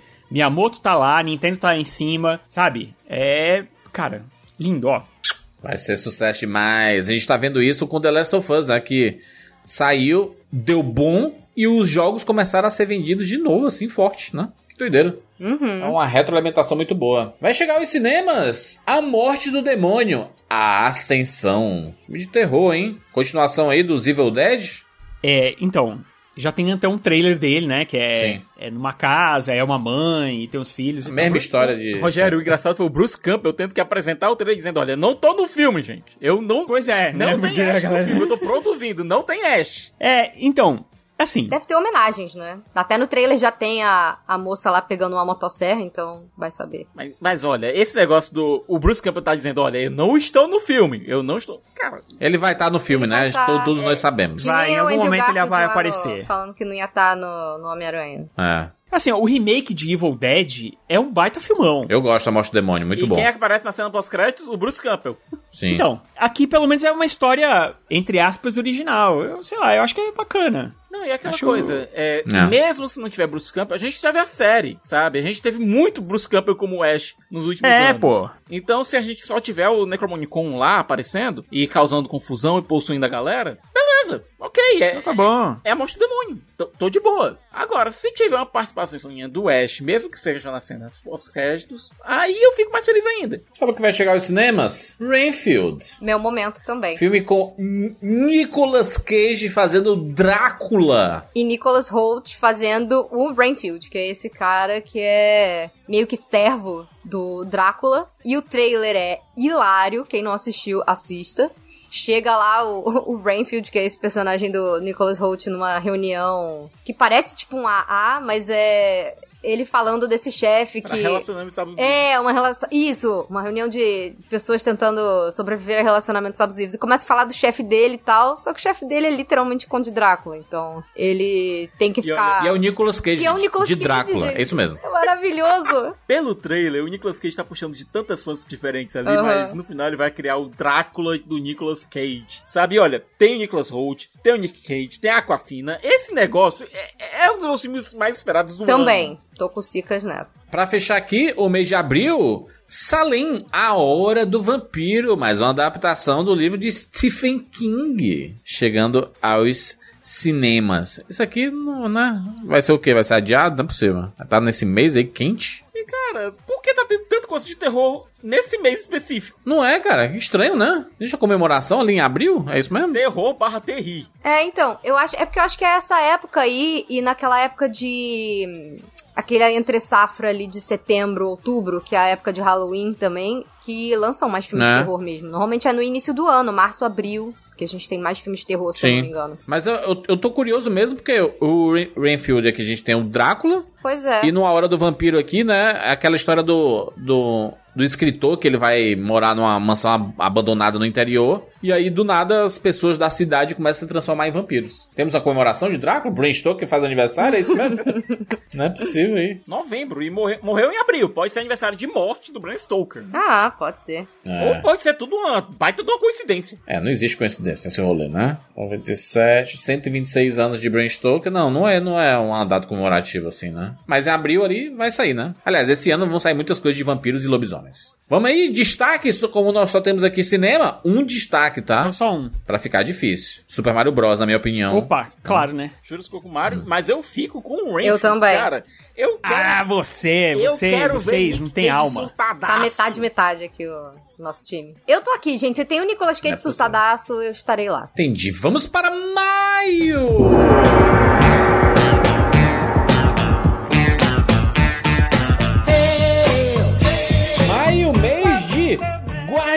Guardiões da Galáxia 3, exatamente. O derradeiro filme de James Gunn, o novo CEO da DC, né, o último projeto dele com a Marvel, se despedindo da Marvel Studios e entrando para onde ele será bastante feliz. Eu Olha, acho, a gente sabe que vai ter gente, vai ter gente, vai ter guardiões indo de arrasta pra cima nesse filme. Ai, para! Mata todo assim. mundo logo aí. Sabe que- como é que. A minha previsão de Guardião da Galáxia 3 vai ser o seguinte: sabe. Toy Story 3, todo mundo de mãos dadas, indo pro fogo ali, e aí depois eles conseguem se salvar. Com Guardião da Galáxia 3 vai ser a nave deles indo pro sol e vai acabar, tocando a música bem melancólica. Ai, e é o fim dos Não, Guardiões. tem que acabar com, sei lá, dancinhas e felicidade. cada um se aposentando num lugarzinho diferente. Mostra a cena pós créditos eles no céu, assim, os fantasminhas Ah, no para, céu. Jurandir, pelo amor de Deus. Olha, eu- a minha aposta de morte é no Drax. O, Dave Batista Pra disse que mim, não quer voltar pra Marvel. Quase certo que vai ser o Rocket, que vai de arrasto pra cima. É, a- também, né? Mas o Rocket vai Que ganhar. tristeza. não. O Rocket é o personagem favorito do James Gunn, dos Guardiões. Então. É o personagem onde Não, ele mas se o projeta bichinho, muito, inclusive. Que ele já falou Uhum. em entrevista. Então eu acho que é o Rocket. Ainda mais porque vai ter relação com o passado do Rocket, o vilão vai, vai ser Mas é aquela o coisa, cara eu não que consigo pensar no ele. final pro Drax, porque o Drax perdeu a família. Ah, talvez o Drax fique, fique junto da Mantis. E eles vão viver aventuras malucas Mas em é outros aquela coisa, a lugares. relação deles é de pai e Sim, filha. sim, mas eu, vejo digo o ficar Drax junto no sentido de meio família mesmo. Não, mas é aquela coisa, eu vejo mais o Drax morrendo e passando algumas lições para Mantis e Oh. tal. É, eu acho que seria mais, dramaticamente interessante pra Mantis a morte do, do Drax. Hum. Né? É bom, e tem aquela coisa do Drax querendo se reencontrar com a família e tudo mais, então é uma possibilidade Sim. também. Então está aí, Guardião da Galáxia 3, teremos muitas músicas, uma playlist maravilhosa pra gente escutar mais alguns anos. Encerrando esse projeto Guardião da Galáxia com o James Gunn, né? E dessa trupe, né? Ele sempre fala que é, é, essa formação vai ser encerrada também. Então é isso, Guardião da Galáxia, o fim desta franquia. E vai ser o segundo filme já da Marvel esse ano, né? A gente teve o Homem-Formiga aqui, Guardião da Galáxia em maio. Teremos também Velozes e Furiosos. Pasmem, 10. Ai, tô pronta. É, juras, pra ser mais completo ainda, 10, parte 1. E todo mundo agora Ok, quer fazer né? as coisas parte 1, né? Missão Impossível também, o Aranha Verso também. É, mas é porque é, é, eles querem encerrar a franquia Velozes e Furiosos, ah, né? Não, gente. Eu sei, tem 10 filmes, mas eu tô. Ai, 11! É um negócio que eu tô. É um negócio que eu gosto tanto de Não, assistir. não, mas o outro é spin-off, né? Ah, é, não, a franquia vai continuar viva. Tá. É um spin-off tá. filho bastardo, assim, porque o, o, o Vin Diesel não gosta muito desse spin-off, não, porque ele não ganhou dinheiro, né? Aliás, ganhou, né? Porque ele é produtor, mas. Mas é, tem o, o Dwayne Johnson que ele não gosta. o, o Nemesis dele, né? Que é o Dwayne Johnson. E é aquela coisa, depois das últimas coisas que aconteceram no universo DC, talvez, né, o, o Vin Diesel tivesse alguma razão nessa confusão toda. né? Gente, eles vão ressuscitar a Gal Gadot, gente. Como é que pode? As pessoas morrem aqui. Virou a Marvel, cara, isso aqui. As pessoas morrem e voltam. O estranho é, mas tá aí Velozes Furiosos 10. Vai chegar aos cinemas também o filme da Pequena Sereia live action. Tô, tô empolgada. Exatamente. Oh, meu Deus. Haley Bailey. Perfeita, cara. Eu quero trailer grande já, que inclusive deve estar pra sair por agora. Acho que em fevereiro que falaram que vai sair. E eu acho que esse filme ele a gente chegou até a comentar isso em vídeo, mas esse filme ele já justifica a própria existência, só dele tá dando uma visibilidade através de uma das princesas mais queridas e amadas da Disney pra toda uma geração de meninas e mulheres pretas. Eu acho sensacional. Eu normalmente, assim, quem acompanha meu conteúdo de Disney no- por fora aqui do Rapadura também já há mais tempo sabe que eu não sou muito fã desses remakes. A maioria deles, desses filmes mais famosos, eles não acabam tendo espaço, né? Eles ficam meio engessados. Com Aladdin foi assim. Ficam meio engessados em seguir a história. Não, não tô falando mal, não, mas eles ficam engessados em seguir muito a história. Então, quando eles tentam criar coisas diferentes, tipo, não vai nem uma coisa nem a outra, sabe? Então, eu espero. Falaram que vão adicionar muitas coisas no Pequena Sereia. Ele é um desenho que ele tem um espaço, ele tem um terceiro ato que ele precisa de um encerramento melhor, digamos assim. É, precisa ter a Ariel reconhecendo um pouco do, do- sabe, das escolhas que ela fez. Eu sinto que o filme acaba muito abrupto, sabe? Como é um live action, tem tempo, tem espaço pra isso. E o Gary Marshall já falou que, o diretor, né, falou que eles aumentaram a história, que tem novas músicas, inclusive, que estão sendo compostas pelo, foram compostas pelo Alan Menken junto com o Lin-Manuel Miranda. Então, assim, tá ali a, a fórmula do bolo, a receita do bolo pro sucesso. Eu tô empolgada. Eu espero que esse filme Né? seja Tendo- muito legal. E eu já fiquei emocionada de Tendo ver aqui- três segundinhos da, da, da Halle Bailey cantando no teaser. Meu Deus do céu. Pode falar, Rogério, desculpa, é que eu me empolguei. Sim. Não, tendo aqui no mar, tá ótimo. O- va- com certeza vai ter, né? Um- é um musical, né? O musical vai ser como as outras versões.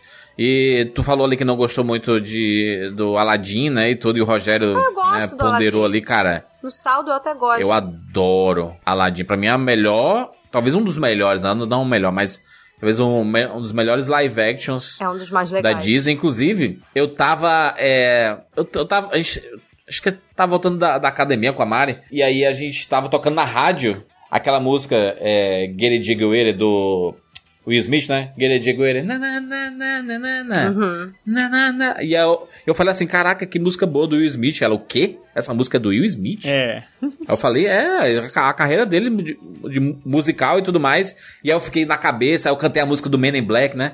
Men in Black, que é dele também e tudo. E ele tem outras músicas, a própria música do Wild Wild West, né? Wild Wild West. Que é uma música muito boa, o filme é horroroso. mas ele é um cantor muito bom, o Will Smith. Aí eu falei assim, cheguei em casa, falei, Alexa, tocar Will Smith no Spotify. Aí ela, This is é, o Will Smith no, no Spotify. E a primeira música tá o Friend Like Me, do Aladdin. Tocando. Eu fi- fi- Fiz, a volta toda aqui pra chegar na música do Aladdin. Talvez a melhor coisa desse live action seja o Will Smith de, de gênio. Foi uma escolha muito boa. Muito Pará, pá, boa. pará, pará, pará. Pra mim, eu só não acho o Aladdin perfeito por causa do Jafar, que é um problema mesmo, Jafar. Mas, mas ah, o, o Júlio estava falando assim, talvez seja uma das melhores. Vamos comparar, vamos ver as outras. A Bela a Fera é ruim. Bela a Fera acho horroroso, acho, envelheceu acho pior. horrível. O Rei Leão, Podre. Não, Rei Ruim, Leão é o horrível, pior. a gente já falou. Rei Leão é o pior. Rola bosta. Mulan, ruim. A Mulan eu gosto. Mulan ruim. Mulan se quer entender o próprio filme, então. O da Cinderela, Da Cinderela é um amorzinho. Ok. Da Cinderela tá aí uma boa adaptação. não, mas é melhor que o Aladdin? Não é melhor Eu não o sei, eu tô comparando ele com, com o desenho, né? Tipo, que aquele não me dá Bela Adormecida, que é o. Malévola. Que é o, o, o Malévola. É legalzinho, mas não é melhor que o Aladdin. Não O tem. Alice no País das Maravilhas é legal, eu gosto do primeiro, né? É. Eu Mogli. Não, eu não gosto. De- Mogli é Nossa, legal. o Tim Burton eu detesto. Mogli. Mogli, muito bom, O Mogli. Mogli é muito bom. Mogli é muito verdade. bom. Pra mim, é Mogli é o bom, melhor. Mas eu ainda prefiro o Aladdin. Cinderela e Aladdin são os três mais legais, assim, pra mim. É, Dumbo não é bom. Não, Dumbo a gente finge que não É, o existe. Dumbo é. Pobre do Tim Burton. Alguém tem que tirar o CGI do Tim Burton. Falar, não pode mais. Cancelar. O Pinóquio, é- o. Pinóquio é ruim. Pinóquio é uma porcaria. Então, cara. Pinóquio ninguém nem lembra que existe, porque saiu do Del Toro logo em seguida também, né? O do Ursinho Poo é bom, hein? É, eu gosto do Ursinho Christopher Poo. O. Ursinho Poo é legalzinho. Christopher Robin, né? Mas Christopher é, Robin mas é, muito meio, legal. é meio. Eu acho um filme aborre- aborrecido. É meio bi- biográfico do, né? Não, o Christopher Robin é um pouco mais. É melancólico. É, É, mais bem melancólico. melancólico. Eu acho uma graça esse filme. Uma gracinha. Mas quase eu acho ninguém ele viu. meio aborrecido, né? E tem o. tem- a gente pode contar até o primeiro 101 Dálmatas, que foi o primeiro a O fazer da Glenn isso, eu acho Close. que é Cruella. Da Glenn Close. Mas tem o Cruella, Cruella também. muito Cruella é bom. muito bom. bem bom. Mas conta como live action de filme, tipo, pra mim é mais uma, uma leva é, ele Cruella. Pra mim conta- ele já é uma Eu outra leva de conta, coisas. Conta mais o 101 Eu Dálmatas acho que que conta mais Cruella. 101 Dálmatas também. Glenn Close, inclusive, maravilhosa de Cruella. Dama e Vagabundo é ok. Não, eu acho que Malévola conta, porque Malévola con- tem ali a história realmente do, do- da Bela Adormecida, né? Tem. É. É, é, em paralelo com a história da Malévola, tem, as- tem a história do- de, de Bela Adormecida. Agora no. é, No Cruella não, né? Então aí realmente teria que ser o filme do 101 Dálmatas, que é bacaninha também. Mas ele é antes, né? Ele é antes da, da, da onda, né? É, ele é antes Sim. da onda de... Mas é isso, gente. A gente trocou o É, podcast. mas, mas é um ponto bom, né? E acho que depois a gente pode até conversar sobre essa- esses live action novamente. A gente já fez esse podcast. É. A gente fez bem antes, assim, em 2019, mas já, já, já se passaram alguns anos e já saíram 312 mil live actions novos, né? E, e ela não para, né? Pra gente fechar aqui maio, The Mother, da Netflix, com a nossa Jennifer Lopes. J-Lo tá com tudo, hein? Casou de novo Tá felicíssima. né? Tá feliz lá. É, a gente não pode falar isso, né? Porque daqui a pouco separa e a gente. Até onde sabe, sabemos né? está fel- estão felizes, né? Exatamente. Senão não teriam casado, eu acho, né? Mas aí ela faz aí uma. Uma mãe que vai proteger a filha que ela abandonou alguns anos atrás. E ela é uma assassina foragida. The Mother. Ah, vamos lá, destaque de maio pra vocês aí? Um destaque, tá? É, Guardiões. que temos poucos. Ah, Guardiões também. Guardiões. É, é, me desculpe, Disney, vou ter que votar na Disney, Guardiões. De- É. Muito bem. Vamos para junho!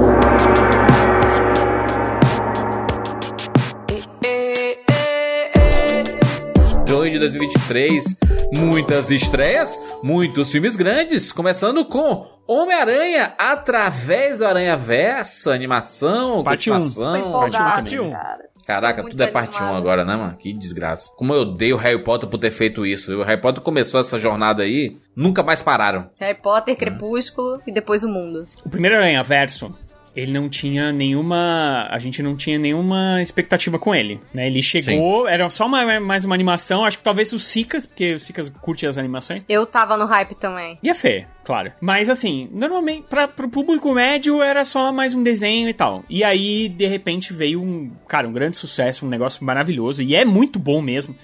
É um sucesso merecido. Esse aqui, ele já vem com uma carga muito grande de expectativa, porque o primeiro é sensacional e a gente quer mais da- daquilo, né? E pelo menos, por enquanto que a gente viu, eles vão entregar.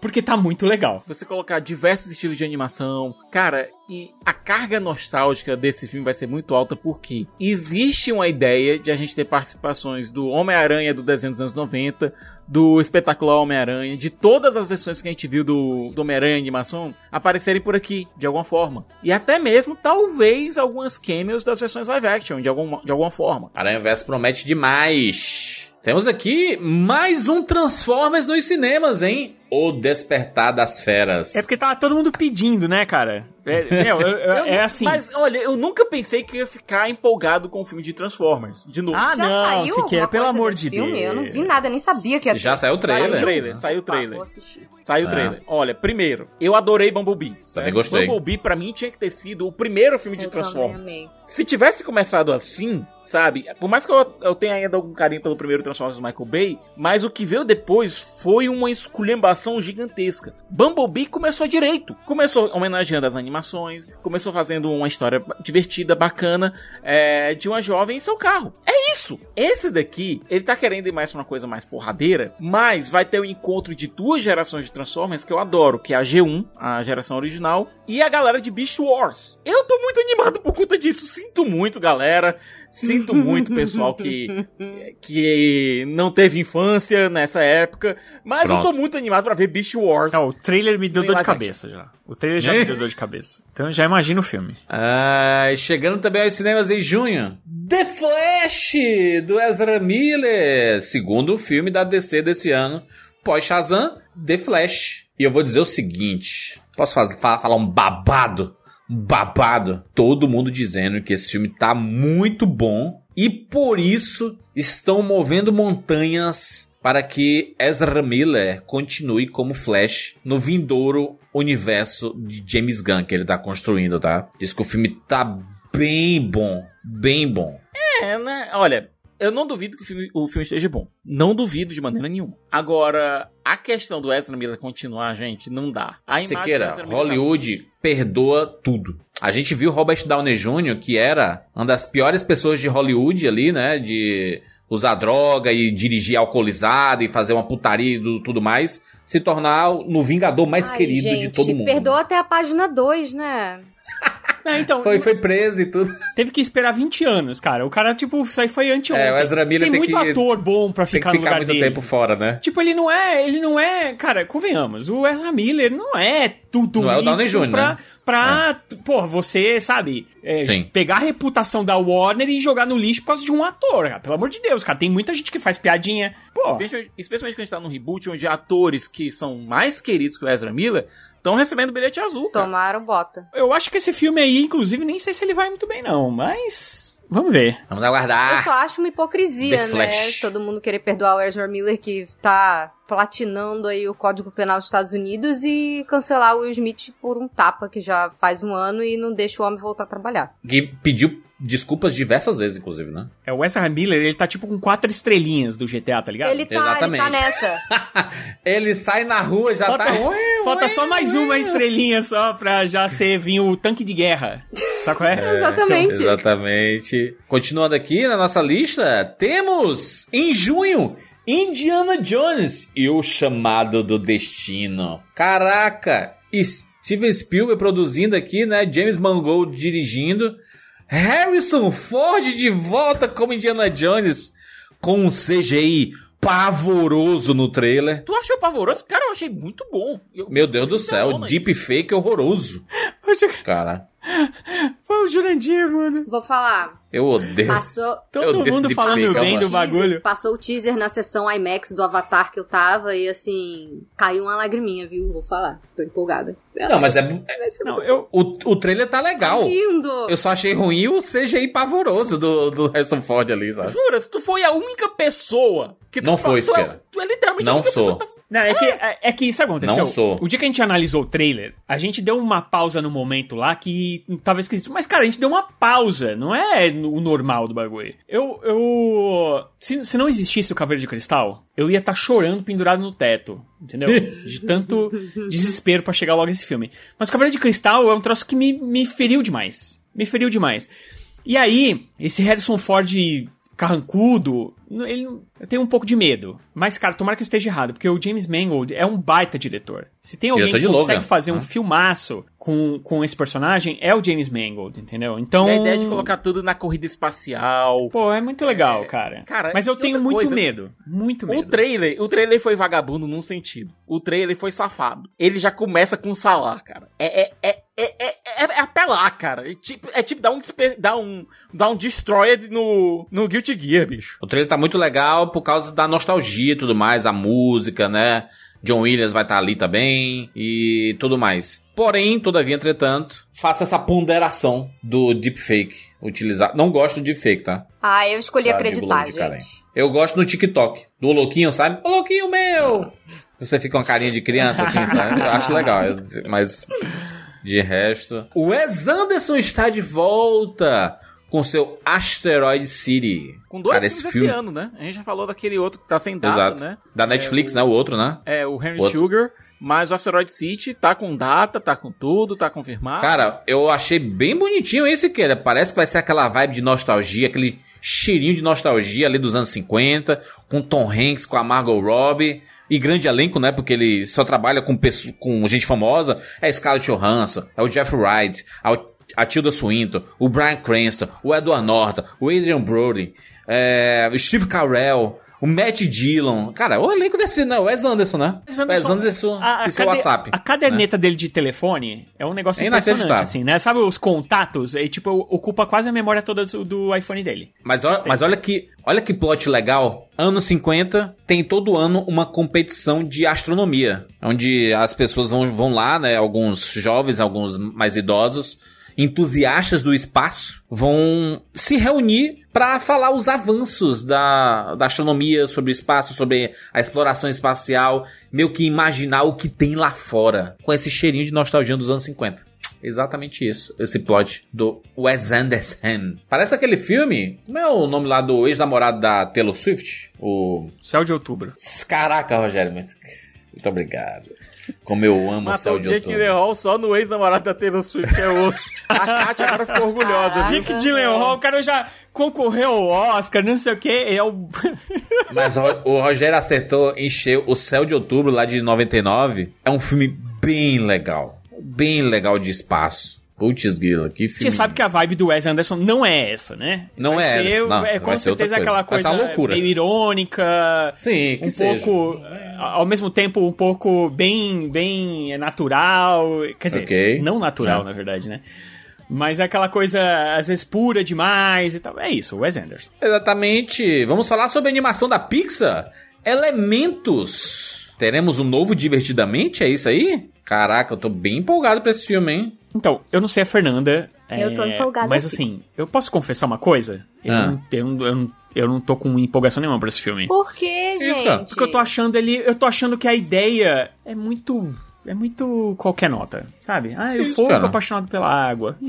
Mas o que é que tem por trás Pô, mas são os disso? O elementos, que é que cara. tem por trás disso, né? Então, tomara que tenha bastante coisa por trás O disso. diretor porque eu é tô imigrante também. Então, a ideia, até onde eu entendi, é que ele vai falar sobre isso no filme também.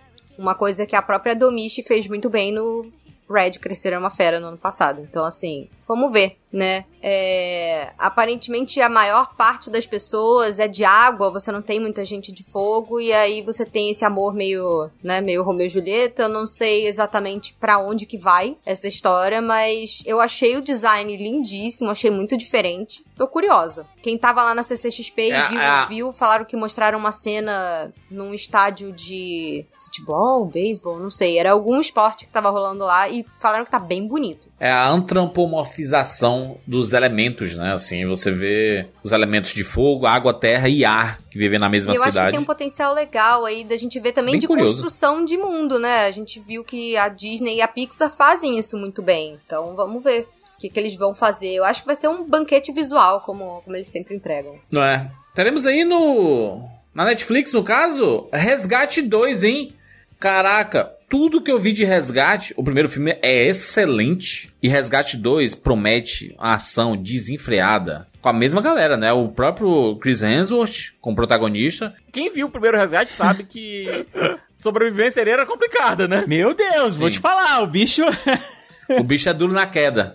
É duro de matar, no caso. Ai, cara, esse filme é aqueles que ele. Meu, é aquele que, assim, quando o cara foi assistir lá o corte, já tava finalizado, não tinha mais como mexer. É. Aí o cara assistiu e falou: Puta, que cagada nós fizemos aqui, cara. Matamos esse cara. Isso aqui vai ser uma mina de dinheiro, meu. A Netflix, né, ela, ela sempre fala assim: olha, não mata os personagens no final, porque se der bom, eu quero continuação, né? Nesse caso aí, não Então, botaram né? fé. Aí, ó. E aí, cara, Resgate 1 é excelente. E todos os trailers e vídeos que eu vi do 2 e previews, eu via uma porradaria desenfreada. O, cara, o personagem do Chris Hemsworth vai enfrentar uma, uma horda é, de policiais, assim, uma galera chegando em cima dele, ele sozinho com o escudo. Caraca, achei doideiro, viu? Tô bem empolgado aí pra ver. Resgate 2. E, chegando ao Star Plus, The Walking Dead, Dead City.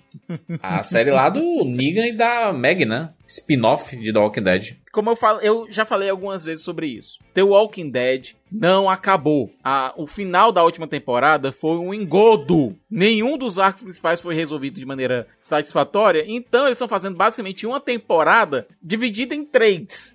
Começando com essa série do da Meg e do Negan. E vamos voltar para o esquema de seis episódios. Que vai ter, vai ter seis episódios. A gente vai ter os seis episódios lá da série do, do Daryl. E depois, não sei quantos episódios a gente vai ter lá da, é, da Michonne e do Rick de volta. Ou seja, é basicamente dizer: olha, vamos pegar aqui essa série que a gente tem aqui e vamos partir em três. É isso. Muito bem. É, vamos lá, destaques aí pra vocês de streaming e cinema. Minha empolgação está para Homem-Aranha através do Aranha Verso e Resgate 2, obviamente. É, eu vou concordar com o Juras. É, por mais que eu queira ver Transformers e Flash e Indiana Jones e Wes Anderson e Pixar, Ah, não. cara, o que Aranha Verso, o primeiro Aranha Verso fez foi algo de outro mundo. Eu espero algo do mesmo nível nesse segundo. E Resgate 2, porque o primeiro filme é fodástico e eu espero algo do mesmo nível também aqui. Ou seja, o que eu espero é continuações que mantenham o nível dos filmes anteriores. E eu voto com os dois relatores, e é isso.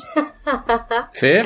Cara, então, eu vou de, obviamente, Homem-Aranha através do Aranha-Verso, que é a coisa que eu mais tô ansiosa, acho que pra ver do Uma das coisas que eu mais tô ansiosa pro ano, tá no meu top 3. E eu não tô tão animada pra nada, assim, nessas duas coisas do streamings, então, do- dos streamings, então eu Entendi. vou meter aqui um Indiana Jones também. Antes da gente ir pra julho, dizer que a gente esqueceu do pobre dos Power Rangers, rapaz. Power Ranger pra sempre. Vai chegar em abril aí na Netflix, o especial. Once and né? Always. Power Ranger geriátrico, é isso mesmo? Power Rangers pra sempre, once and always. É, é uma comemoração, juros, dos 30 anos da franquia. Eles trouxeram vários atores das primeiras gerações de Power Rangers da época do Mighty Morphin, do Hora de Morfar, Mastodonte, Pterodáctilo, blá blá blá. Trouxeram o Walter Jones, que fazia o Zack. Trouxeram o, Billy, o David Walsh, que fazia o Billy.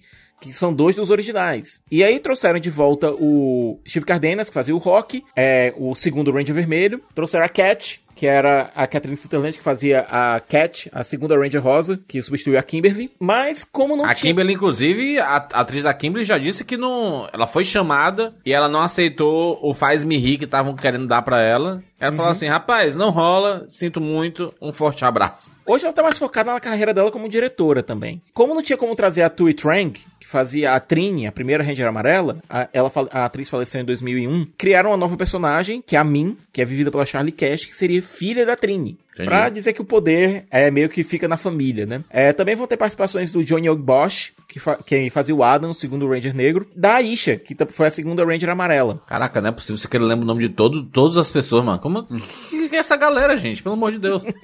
O Cicas é uma enciclopédia, gente. Vocês estão- Ah, além da volta do Alpha, do Alpha 5. É, Ó. também, o, o ator que fazia a voz do, do Alpha 5 tá de volta, mas parece que vai ser o Alpha 7. Vamos fazer uma atualização no, no robozinho. E Entendi. quem também tá de volta é a atriz que fazia a voz da Rita Repulsa. Lá, lá no original, ela vai fazer uma versão nova da, da Rita. É.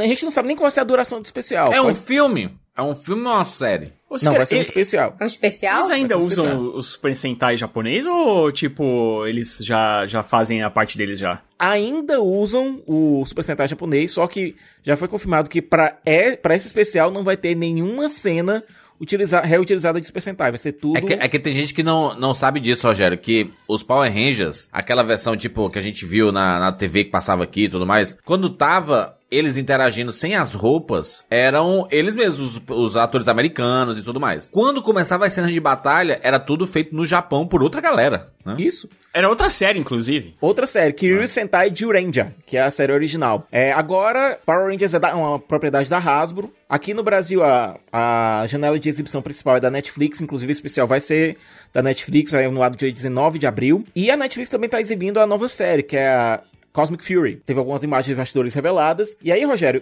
faz sentido a pergunta. A partir de Cosmic Fury, que é essa temporada de agora, é, a Hasbro resolveu ela mesma fazer os uniformes novos. Só vão utilizar as cenas lá com os robôs, com os Zords, que é de uma série japonesa. Mas agora os uniformes são, são feitos pela Hasbro. Pela primeira vez a gente vai ter uma Ranger vermelha liderando a equipe. Olha aí, já que o Ranger Vermelho tá preso, né? O, o Raimundão lá.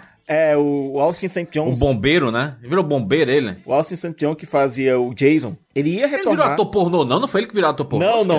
era. Era só Era boato. meme. Era só, boato, só meme. Ah, entendi. O Austin St. John, que fazia o Jason, o primeiro Ranger Vermelho, ele inclusive retornou pra uma série recente, mas não vai retornar pra esse, pra esse especial por um motivo bem complicado. Fraude no É. auxílio emergencial. Ih, rapaz. Ele tá sendo acusado de fraude no auxílio emergencial americano. Tá respondendo o processo, não pode se ausentar do país. Power Rangers é gravado na Nova Zelândia, então ele não podia ir pra Nova Zelândia por esse pequeno detalhe. É outra coisa que a gente teve a- em 2022 a morte do do Jason David Frank, que fazia o Tommy. Ah, é verdade, o, Tom, o Tommy faleceu. Ele já tinha gravado, não, ele? Aí é que tá, Juras. No trailer que aparece, que a gente, que a Netflix revelou, aparece o Ranger Verde, mas só com a roupa. Aparentemente parece que o David- Jason David Frank brigou com a Hasbro e não quis participar do especial. Então não tem nada gravado dele. E a cena que aparece o Ranger Verde parece que vai ser feita é, só um dublê mesmo, sem voz. Tanto é que estavam fazendo só recentemente o ADR, que é a gravação das vozes. E como o Jason David Frank faleceu, nem isso vai poder rolar. Caraca, que tristeza.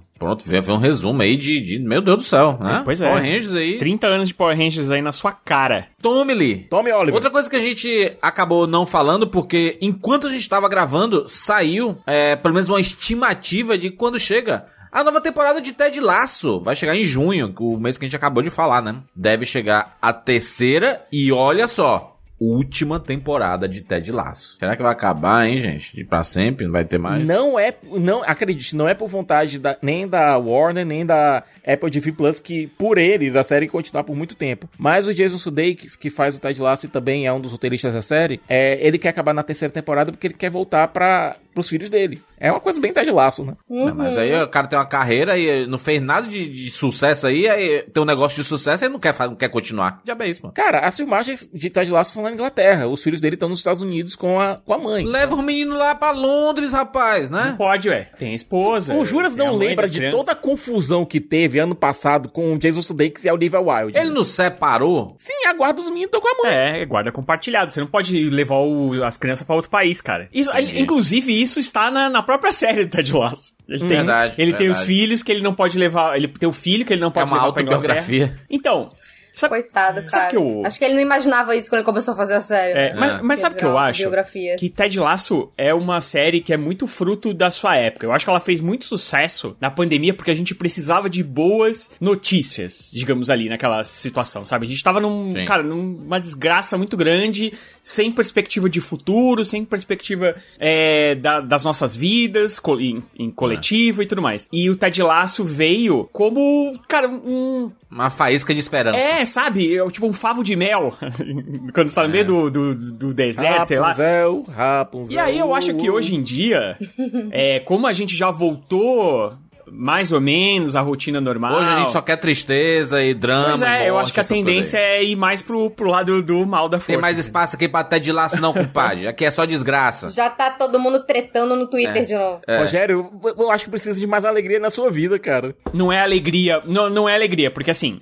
As comédias estão aí pra sempre e elas. Não, por The Office, por exemplo, ficou, sei lá, oito anos fazendo isso aí. Ele voltou pra Netflix ano Inclusive, passado, estou né? revendo, É. maratonando igual uma louca. The Office me faz extremamente E é feliz. maravilhoso, né? Tem até uma, uma outra que é a Bots Elementary, que, tão, que é tipo um The Office na escola, uma escola pública dos Estados Unidos e tal, e falam que é bem legal. É, O menino do Todo Mundo Odeia o Chris, Isso, né? O... ele mesmo. Que odeia lá os brasileiros. Ele mesmo. Invadir Mas- a rede social dele e só fala assim. Ela tá muito na sua. Tipo, ela, ele posta Ela uma tá foto tão com uma sua. amiga. Cara, ela e tá aí. tá sua. tão na sua. Aí ele ganhou. A gente tava até falando, eu juro, né? Tipo, aí ganhou, sei lá, o Globo de Ouro, aí a galera vai falar assim: Ih, onde você arrumou esse troféu aí? Comprou do perigo? O- o- Mas, a, mas a parada do Ted Lasso não é que é uma comédia, é que é uma, é uma comédia. Nem tanto, né? Uma- É até uma dramédia, acho. Mas ela tem uma, uma questão muito pura. Por bem, sabe? É uma coisa do bem. É genuinamente do bem. E é, e eu, eu não sei se as pessoas, as pessoas. Normalmente a gente tá muito mais preparado pra uma coisa mais cínica, sabe? As comédias até são mais cínicas e Tristeza, tal. né? Que a gente chegou a esse ponto. Eu acho triste. É, não, é claro que é triste. Tristeza. Claro que é triste, mas, mas é o ser humano, cara, sabe? É, juras, outra série que a gente não falou vai estrear em março, dia 17 de março, na Apple TV Plus, uma série chamada Ah. Extrapolations, est- estrelando, olha essa dupla, Meryl Streep e Kit Harington. Caraca, hein? Mary Streep e o nosso Jon Snow? É porque, gente, a gente tá gravando esse, esse podcast e durante a gravação estão saindo anúncios de praticamente coisa, todas as coisas do ano. E não tem como a gente tem que gravar, né? Porque, enfim. Uhum. Dá pra esperar, né? É, A série mostra como mudanças no planeta estão afetando amor, fé, trabalho e família numa escala humana e pessoal. Tá aí, se- seja um complemento do, do, do que a gente tá falando sobre Ted Lasso aí, né? E É, ambos eu acho que na a gente Apple tá TV, entrando né? numa época de balanço, né? É. Acabou a pandemia, se Deus quiser, oficialmente, e a gente tá começando a rever coisas. Sim. É aquela coisa, você quando tá doente, você só dá valor pra saúde que você tem quando você por algum motivo não tem. Ou alguém que você ama, alguém que você é próximo não tem. Síndrome do dentista. Você só procura quando tá doendo. é... Só que quando tá doendo já é porque já foi pro caralho. Não, e agora, e agora é assim, entre aspas, É. tá? A gente tá falando tudo isso muito entre aspas aqui em janeiro de 2023. As pessoas já não estão nem lavando a mão mais, cara. tá ligado? Não, eu vou, eu vou nos lugares não tem mais álcool em gel, mano. A gente lavava as compras do mercado pra guardar. Caraca. Eu fui num bar, e aí eu fui no banheiro e o garçom tava no banheiro. Aí ele fez lá o que ele tinha que fazer e ele saiu e não lavou a mão, cara. E ele vai trazer teu, teu arroz com, aquele- com o dedo enfiado no meu Ainda na, bem que eu na- tava indo embora já, mano. Olha, nas cabines, geralmente sou eu e mais uma ou duas pessoas usando máscara, ainda em cinema. Não, secreta usa mesmo. Aquele o bico de, de pato. Cara, eu boto minha em 95 e vou, bicho. Exatamente, vamos lá, vamos para julho de 2023.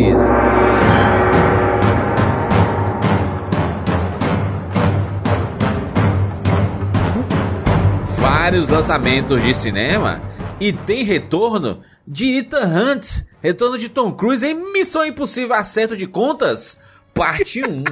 O único... Essas partes um bicho. É, tá demais. Caraca, É o único mano. espião que importa na, na cultura pop hoje em dia. É o último filme da franquia, né? E aí eles divi- dividiram em du- duas partes, né? Esse E- acerto de contas, parte 1 e parte 2. Tudo que a gente viu de Missão Impossível parece loucura, né? Tom Cruise pulando, pulando de moto, é, de um penhasco, ele filmando no avião e fazendo, agradecendo o sucesso de Top Gun, E pulando de pulando paraquedas lá e, tipo, né, caindo do, do avião. Como se fosse, tipo, segunda-feira, né? Mas né? ele é segunda-feira, é o Tom. Cruise. Cara, teve uma anedota. A Kate Hudson, tava. O filho dela completou 18 anos de idade e tava querendo pular de paraquedas. Tava querendo pular. Pra quem ela ligou? Pro Tom Cruise. Pra pegar conselhos pra, pra ele aconselhar o filho dela, que tava. E ela tava morrendo de medo. E no final das contas, ele convenceu ela a pular também. Tom Cruise é maluco, Caraca. cara. Também ela escolheu a pessoa mais errada possível, né? Pra É, vai perguntar pro parar Tom o- Cruise, cara. Ou certo, né? O Tom Cruise conhece todos os lugares, as pessoas profissionais pra ir pra. Vocês chegaram a ver o vídeo de promoção do negócio mostrando o início das filmagens? Que Com eles já certeza. começam pelo estante mais bizarro? Eu não só vi aquilo. Cara, venderam isso muito bem, porque eu não só vi e falei assim: meu Deus, eu preciso ver esse filme. Quando eu- como eu mostrei pro meu pai, e esse filme já está na categoria de filmes que assisto com meu pai. eu já combinei de levar ele no cinema, sabe? Porque assim, meu pai era. me levava pra ver esses filmes de ação, me levava pra ver Star Wars, me levava pra ver todas essas coisas quando eu era mais nova.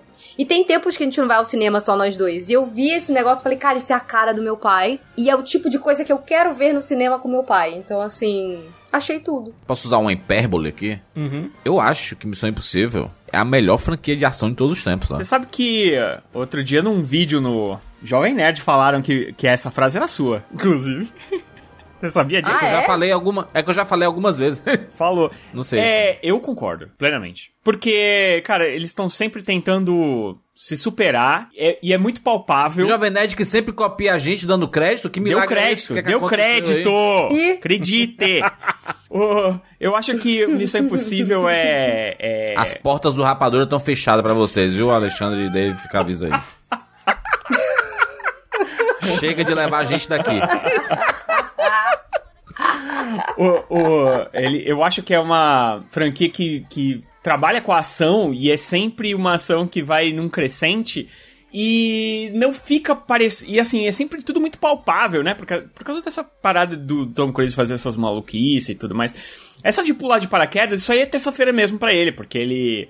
Até pra fazer o Missão Impossível lá do, do bigode lá, ele pulou, sei lá, centenas de vezes do avião pra fazer aquela cena. Sim. O, a que eu acho mais impressionante da, da promoção desse daqui é quando ele tá sentado em cima da asa do avião. Ih, E aí ele tá lá falando, bibibi. Aí, o avi... aí você fala, ah, beleza, Tom Cruise sentado na asa do avião, tudo bem. Aí o avião dá uma pirueta com ele sentado na asa do avião. aí você fala, não, esse cara, meu, esse cara. esse cara é maluco, né? E é por isso que fica tão bom. É uma segunda-feira pra ele. Eu tenho pena dos diretores que eles ficam- devem ficar achando, meu Deus do céu, eu vou ser o cara que vai matar o Tom Cruise. O Christopher McQuarrie, ele tá, já tá acostumado com isso, É, é que o né? McCarry é tão louco quanto ele. Inclusive, nesse próprio vídeo, é muito maneiro de ver, porque eles falam, o Tom Cruise falou que eles sempre começam pelo estante mais absurdo do filme, né? Que era a primeira coisa que eles iam filmar. Então, que eles ficaram meses treinando e tal, e era uma cena que ele pula com uma moto de um penhasco. E você vê na hora que ele tá fazendo, ele fez isso acho que seis vezes, segundo o vídeo. E você vê na primeira vez a cara do diretor, você olha pra cara do diretor, não passa nem Wi-Fi. Quem quer ser Não passa nem a Wi-Fi. pessoa responsável pela morte do Tom Cruise, entendeu? Essa é, a Isso questão. daí, realmente. Tom Cruise vai ser o primeiro homem a filmar no espaço, cara. A fazer uma cena de ação no espaço. Eu não vejo a hora. Quando que ele vai gravar isso mesmo?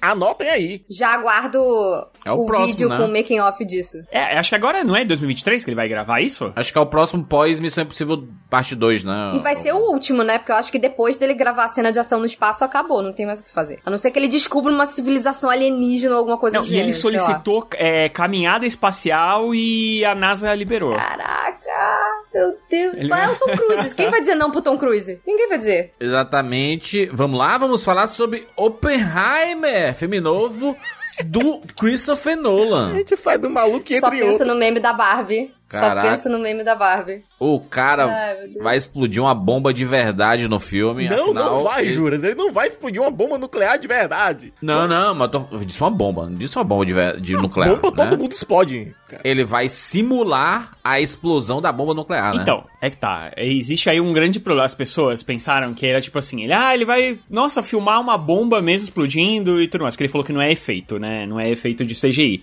É. Mas a parada é que ele usou elementos químicos pra criar uma pequena explosão que ele filma de uma maneira que parece uma, uma coisa grande, mas não, não é uma explosão. Não, mas não importa, Rogério. De verdade, É, explosão de verdade, cara. Não, mas, né? meu, cara, se você Não é CGI, rapaz. Se você pegar a explosão de uma bombinha e você usar uma câmera é, que vai pegar, sabe, bem aproximado, vai parecer uma grande explosão, mas, cara, é uma bombinha.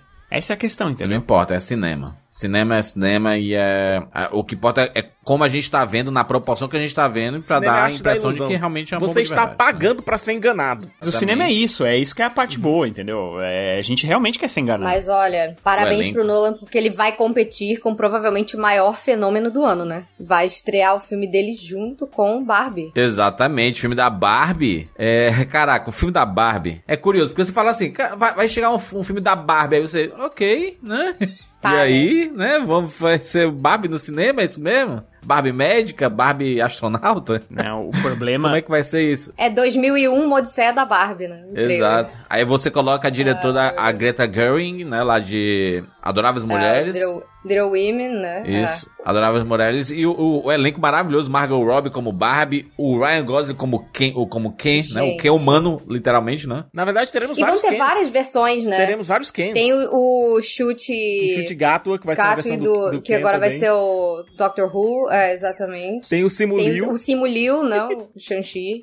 E tem uma parada também que é o seguinte, que né, um, Ele é maravilhoso, um teaserzinho hein? que eles mostraram do filme. 2001, Odisseia no Espaço. Pois aí. é, cara. Aí, pô, te dá uma, te dá uma visão absurdamente diferente do que você tava imaginando de um filme da Barbie, entendeu? Realmente tem tudo pra ser um grande filme aí do E ano. desde o início, acho que tá todo mundo falando, né? O próprio elenco, a própria Gre- a Greta, eles estão falando assim, gente, esse filme não é o que você espera. Então, assim. Mas todo mundo fala que é uma comédia romântica, né? Tá, isso com certeza deve ser, mas deve ter uma mensagem diferente aí no meio. A, a Greta, ela tá acostumada a fazer um- uns filmes que tem um viés mais feminista, que tem uma mensagem por trás. É. Então, eu acho que tem tudo pra ser aquele tipo de blockbuster que realmente marca. E é a primeira vez que vão fazer um filme a sério, digamos assim, entre aspas, da Barbie, né? E botam logo a Margot Robbie, que é, acho que atualmente a maior estrela da geração. Acho que vem coisa muito boa Se por não aí. tocar- Isso sendo bem feito. Se não tocar Barbie É. Girl, eu não vou nem. Eu, eu- não vou que nem aplaudir Barbie. Girl? Não vai tocar, Aqui no dublado tem que tocar Kelly Key. Sou a Barbie Girl. Rogério. Rogério, não vai tocar.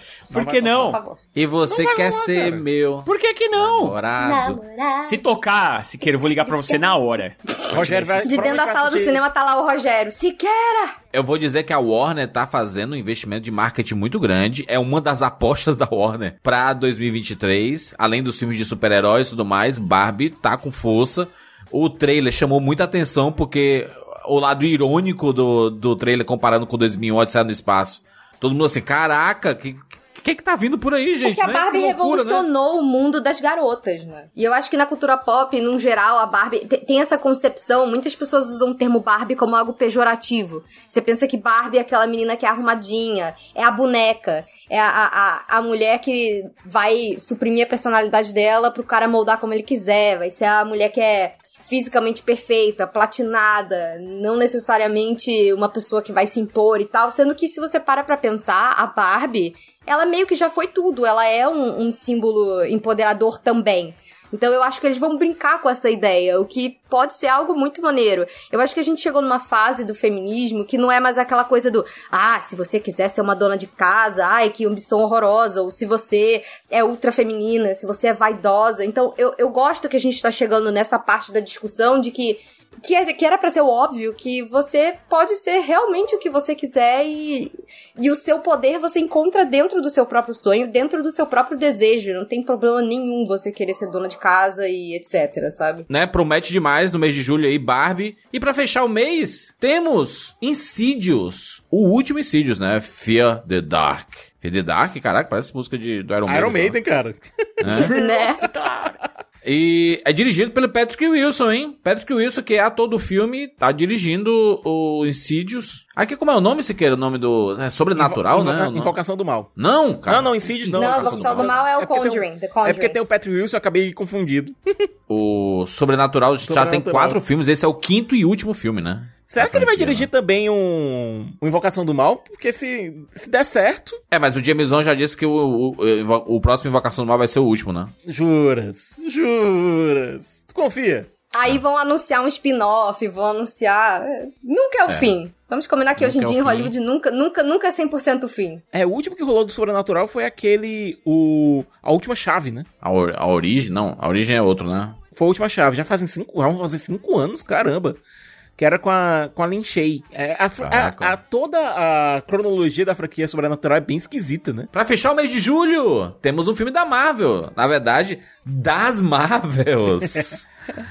temos aqui reunião de Capitã Marvel, Miss Marvel e de... Da Photon, né? Da Photon. Mônica Rambeau. Uhum. É, Ou seja, pra- basicamente, pra você assistir esse filme, você tem que ter assistido primeiro WandaVision, Capitã Marvel Capitã Marvel, Capitã obviamente, Marvel, WandaVision e Miss Marvel. e Miss Marvel. E Miss Marvel. É, eu acredito que seja isso. A- tal- talvez, talvez até Vingadores Ultimato, né? Por causa do, Uhum. das coisas que acontecem ali, mas. Cara, tá aí, né? Esse The Marvels era o antigo Capitão Marvel 2, né? Uhum. E aí acabou se tornando The Marvels. Olha, eu, eu tô vendo uma chance tão grande da Iman Velani pegar esse filme debaixo do braço e roubar a cena, sabe? Tô apostando que vai ser isso mesmo, que a mulher Ela é o é muito carisma em boa, pessoa, mano. né? Eu tô muito curioso pelo, pelo, pelo filme, ó. Eu. O que será que vai ter isso aqui, hein? O que, que, que vai ser, hein? Será que eles vão explicar sobre a origem dos poderes? Eu acho que a gente vai ter uma É pista do bracelete da do bracelete da, da Miss Marvel já no Homem-Formiga, viu? É, mas o filme tem que ser mais do que isso, né? Não é possível que a gente vai ver por causa da origem do bracelete, caramba. Que, que... Não, eu tô dizendo, eu Ah, acho é um que filme a- pra isso. A questão desses artefatos vão ser explicados lá no Homem-Formiga, mas eu acho que a gente vai ter uma- um desenvolvimento dessas três personagens. Tem que ser uma história muito bacana pra unir as três. A gente sabe que tem a- toda a questão da,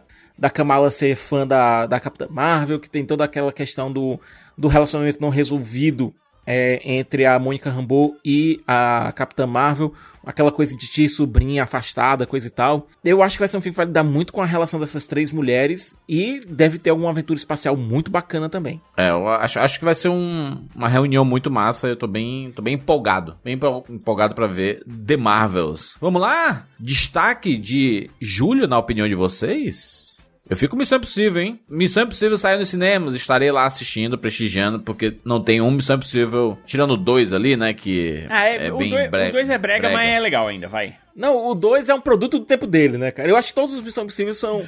A graça é que são todos filmes bem diferentes. A partir do 3 ali é só nota 10, rapaz. Só, só filmaço. Não E eu tem- concordo contigo, sabe? Porque, olha, desculpa Nolan, desculpa Marvel, desculpa Barbie, mas a campanha publicitária de Missão Impossível Acerto de Contas me fez, me, me convenceu que esse é um dos filmes imperdíveis do, do ano. Um vai ser o. Eu acho que vai ser o espetáculo blockbuster imperdível desse ano. Também acho. Tom Cruise mais uma vez, né? Depois de Top Gun ali em 2022, 2023, ele chega com Missão Impossível. Acho que não vai fazer o sucesso que fez Top Gun, mas vai ser uma, é um belo retorno aí. Eu acho que o, o nosso problema Ethan de Hunt. Missão Impossível é que muita gente não começa a assistir achando que não vai entender ou coisa do gênero, sabe? Eu acho que essa questão dele ser já uma franquia muito longa talvez atrapalhe um pouco os números dele. Por isso que ele não chega num Top Gun, entendeu? Pode ser. Mas ainda assim é.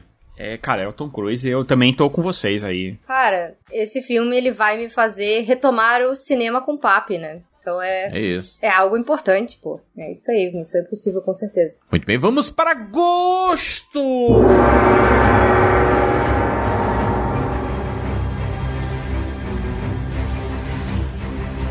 Agosto, que é conhecido como o mês do desgosto. Será que é desgosto também aqui? Será que é descarte também em Hollywood? Temos Besouro Azul, mais um filme da DC sendo lançado em 2023 com o nosso Cholo Madiru... Maduruen... Como é? Madurenha. Mariduene. Show da Madurenha. Mariduena, lá de Cobra Kai, né? O Miguel de Cobra Kai. E a nossa queridíssima Bruna Marquezine, olha na DC, Brasil. Brasil na DC! Brasil. O, eu queria. O cara tá muito errado, tá? É. Mas acho que esse filme tem tudo pra dar errado. É, ah, hein? Eu queria. eu- cara, eu, eu torço muito pelos dois. Porque, pô, são, são- é um casalzinho bacana, né? Assim. é, pô, o pessoal. Sim. É o pra nosso, cima. é o Andrew Garfield e Emma Stone da nova, da nova geração aí de Latino. casal chipano. É. É, É. Mas, Oh. puxa, eu acho que.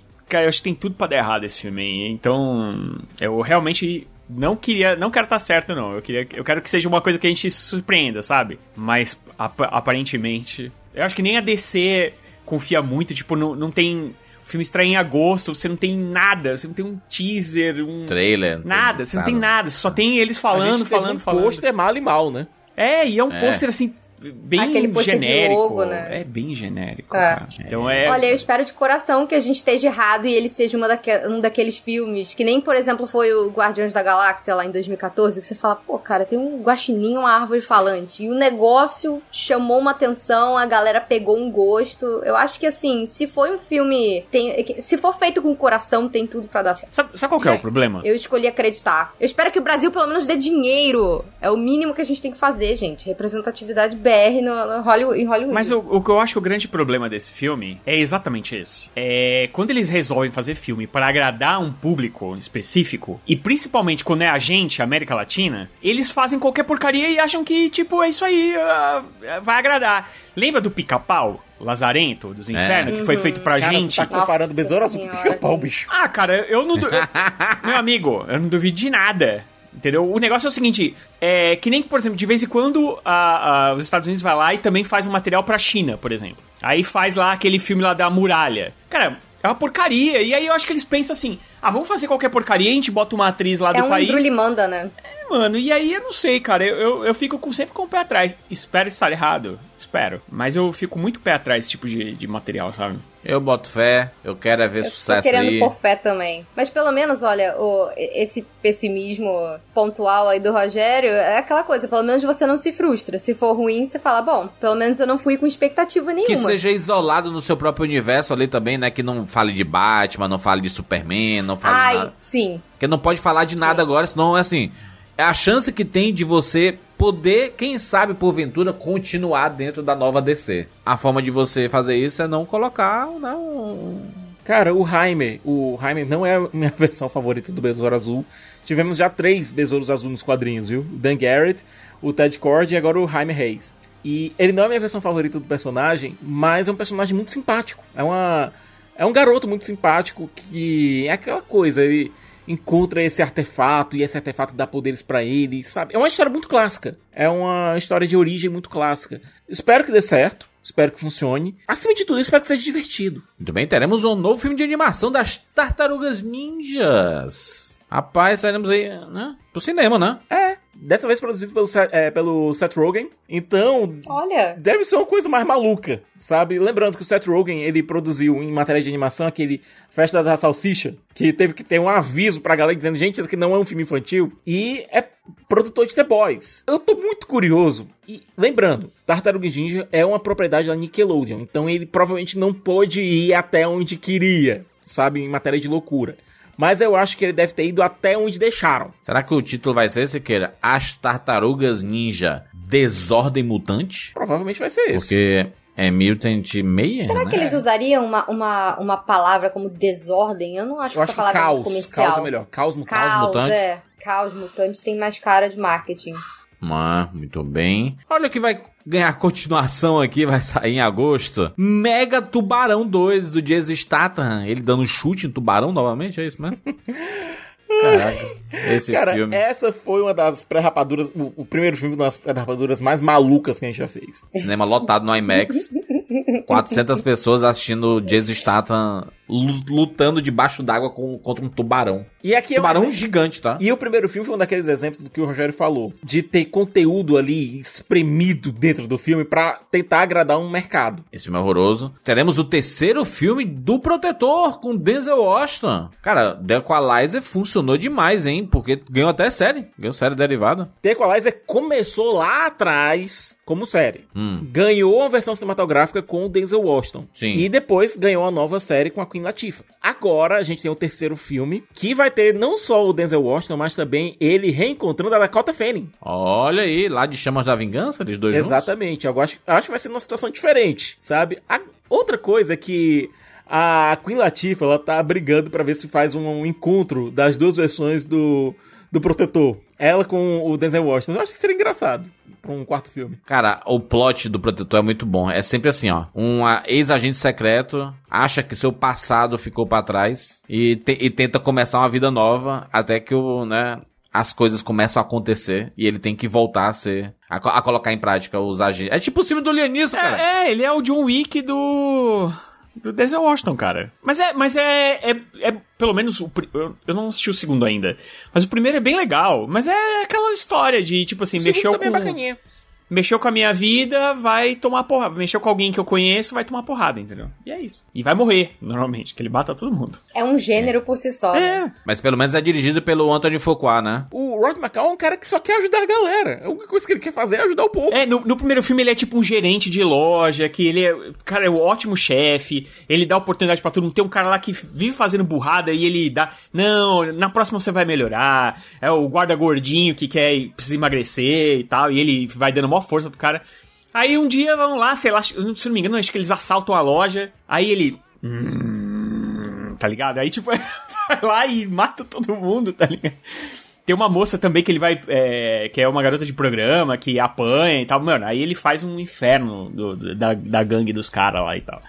É, cara, é esse tipo de filme e faz sucesso. Não é um estrondo, Cara, é, o, é o mas. Denzel, cara. O Denzel ele vende, bicho. E eu acho que quando quando ele faz aquele negócio com a boca lá, que ele, que ele dá uma mastigada nos dentes assim, já era, mano. Já era. Vamos cara já, já é um vendeu. dos homens mais charmosos da história do cinema. Ele tem um sorriso maravilhoso. Mas nesse filme ele quase não sorri, tá? Já tô avisando aqui. Porque ele é brabo. Tem um filme aqui da Universal. Eu tô falando que 2023 vai ser o ano do vampiro. A última viagem de Demeter. Pra quem não sabe, lá o Demeter é o navio que carregava o Drácula, né? Desde o livro lá de Bram Stoker. E aí é isso. O navio está carregando o Drácula. E todo mundo Olha começa a só. morrer.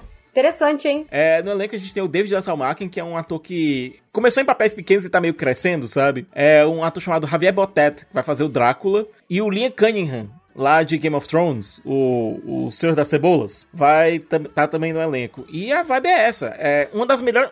Sabe aquela série do Drácula que teve na Netflix uns anos atrás? Escrita pelo Steven Moffat? Um dos melhores capítulos foi justamente esse, o da viagem do, do Drácula no navio. Foi Um dos melhores, é, um dos melhores episódios. E você colocar o Drácula num. realmente num, num local fechado, num canto fechado, e fazer um terror daqueles de. meio claustrofóbicos, cara, eu acho que é uma ideia maravilhosa pro filme. Olha. Esse é, é- Que vibe é esse? Porque eu não ouvi ele falar. Ele é mais terror, ele é mais suspense. Não, não é terror. Terror. É terrorzão da Terror? Universal clássico. É filme de monstro. Filme de monstro. Aliás, uma ótima, uma ótima tacada da Universal recentemente, né? Você pegar esses monstros e fazer uma repaginação.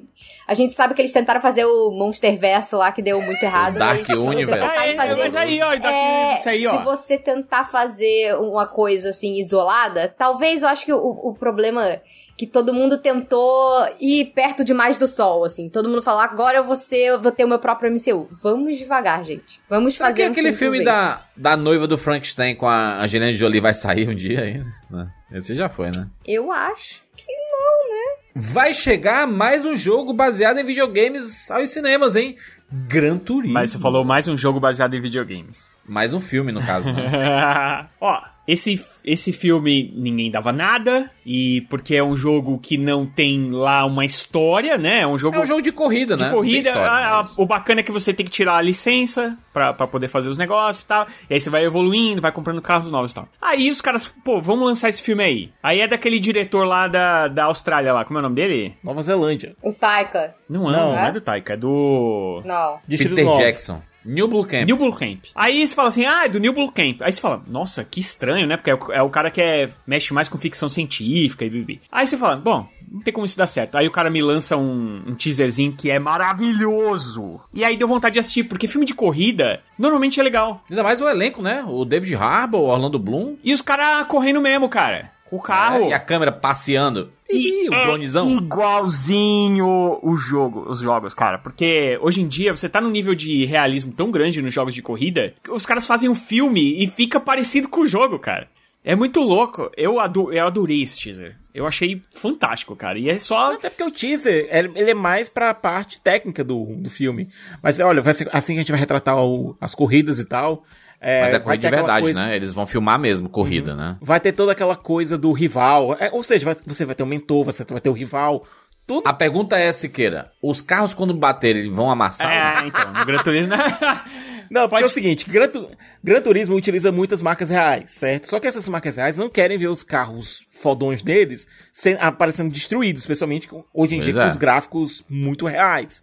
Então os carros não se danificam de maneira nenhuma, não amassam. E- Mas vai ter uma brincadeira com isso no, no filme, com certeza. Com certeza vai amassar, mas vai ter uma brincadeira. É. Porque, né, é muito clássico isso de não amassar o carro. Muito bem, teremos aqui um novo filme da Mansão Mal Assombrada. Atração da Disney aí, hein, do parque, hein? Ganhando filme. Não estou mais empolgada. Estava. Ih, por quê? A mansão Cara, acabou, então. né? Não, a mansão existe. Ela ainda é uma Ah, das atrações principais da Disney. E existem versões diferentes dela ao redor do mundo, inclusive. Ah, eu confundi com a Torre do Terror, aquela a torre que não, cai. né? não, não. Aquela da Twilight Zone também é muito boa Isso. essa atração. Mas não, a Haunted Mansion é a mansão assombrada fofa da Disney. E ela é icônica. Ela é absolutamente icônica. Ela tem Não tem um filme do Ed personagens que Murphy? são amados. É, exatamente. É um remake disso aí, tecnicamente. Não, tecnicamente Só que é o que um remake, é acontece? uma nova versão baseada na mesma propriedade. Exatamente. Boa, Cicas. É, Ah. O que acontece? Eu estava muito empolgada porque essa atração, ela tem alguns personagens originais. Ela é uma daquelas atrações da Disney que tem personagens originais que a galera é muito fã.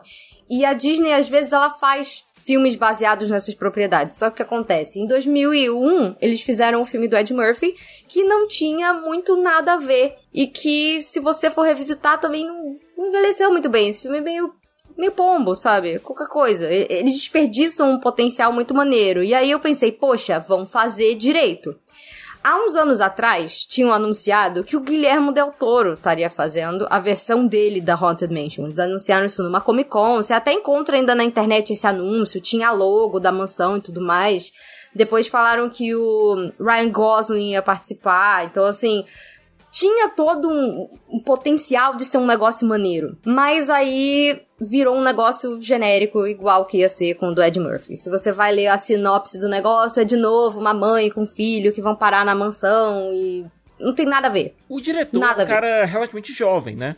Que é o Justin tô lá de triste. Cara Gente Branca. Pode ser que ele ataque essa propriedade com alguma fome, né? Com alguma coisa, vontade de fazer uma coisa interessante pra fazer mais nome, pra conseguir, para conseguir se destacar. Eu não sei, pode ser que seja muito maneiro. Mas eu acho que assim, pra quem é fã da atração, mas aí é um público muito restrito, né? Mas pra galera que é, É. fã da atração, eu acho que talvez não. Se vocês quiserem entender qual é a vibe dessa atração e nunca foram no parque da Disney, eu recomendo que vocês vejam o especial delicioso dos Muppets na Haunted Mansion, que é sensacional. Esse daí tem toda a vibe do que é pra ser o negócio. O entendeu? elenco é bem diversificado. Você tem a Jamie Lee Curtis, o Owen Wilson, o Uhum. Jared Leto, o Winona Ryder, é, Danny Jared DeVito- Leto? Jared Leto, que faz o Que fantasma. doideira é essa, gente? Vamos aguardar. Teremos aqui pra fechar o mês de agosto o filme Heart of Stone da Netflix com a Gal Gadot. Caraca, ela vai fazer uma espiã aí, hein? Curioso aí. É aquela coisa, É. Gal Gadot acho que vai precisar de uma franquia nova, né? Sim. Ela vai voltar pra, pra Velozes Furiosos, né?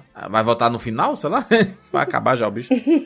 Mas tá aí, Gal Gadot. Ela colocou uma mensagem no Twitter dizendo que mal consegue esperar pra gente conhecer a personagem dela, a Rachel Stone. Então, vamos, vamos lá conhecer a Rachel Stone, né? Eu gosto do roteirista do, do filme, que é o Greg Rucka, que ele escreveu algumas das minhas fases favoritas do Superman e da Mulher Maravilha nos quadrinhos. Então, pelo menos eu, gosto do roteirista. Tô esperando pra ver o que, vai vir de filme. Muito bem, vamos lá. Destaque de cinema? Ou dos dois destaques de vocês aí, pode escolher à Não. vontade. aí. Dois, Dois? dois aí. não, peraí, dois tá difícil. O, eu vou com o Gran Turismo, que eu acho que, que cara, eu curti demais, assim. O Equalizer 3 também, mas eu não vi o 2 ainda, então tá show. Gal Gadot respira, eu estou lá cheirando o ar. Sabe? Então, ela vai fazer e ah, eu estarei lá assistindo, obviamente, né? Olha, eu tô muito curioso pra ver Gran Turismo e muito, cara, é o Protetor 3 vai ser bem divertido. Eu gosto muito do Denzel Washington e eu acho que eles vão fazer alguma coisa interessante com essa, esse retorno, essa reunião dele com a Dakota Fanning. Hum. Eu escolhi acreditar no Besouro Azul e eu fiquei bem curiosa pra ver esse é a última viagem de Demeter. Pode ser maneiro. Eu adoro Mais um Drácula, adoro né? vampiro. Vamos lá. Vamos para setembro!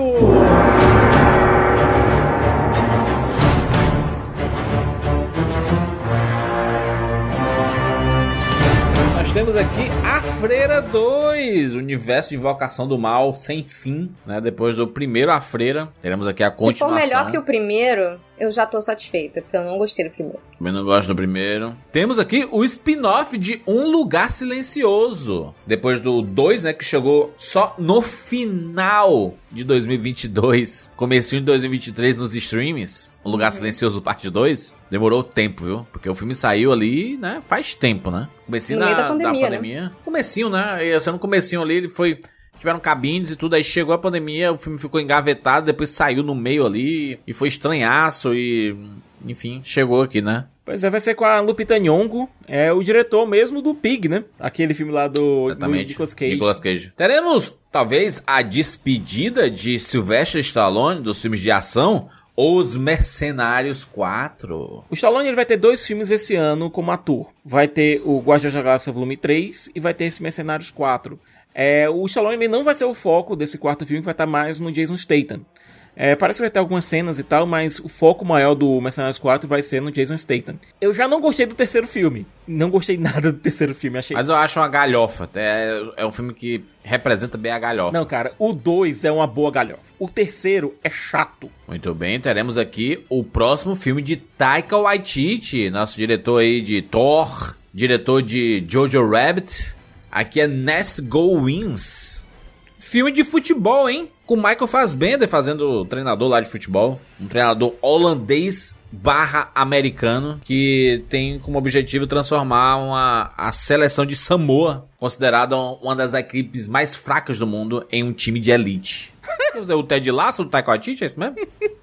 Mas é o Taika Waititi, né? Vai ter piada Cara, de cabra, vai ter piada de... Bunda de cabra, vai, fala, parece. fala da bunda do Hulk, vai, tava demorando.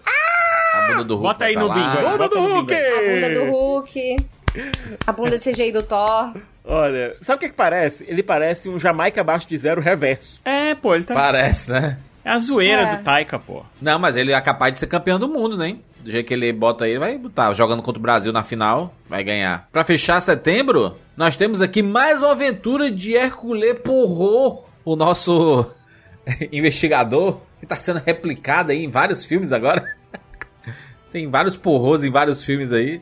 É, o próprio Glass Onion, nosso Daniel Craig, é uma, uma versão do Poirot, né? Pois é, agora, engraçado que a versão do Poirot é, do, é, do Ryan Johnson tá fazendo mais sucesso que a original. É, então, tipo, só se fala de outra coisa.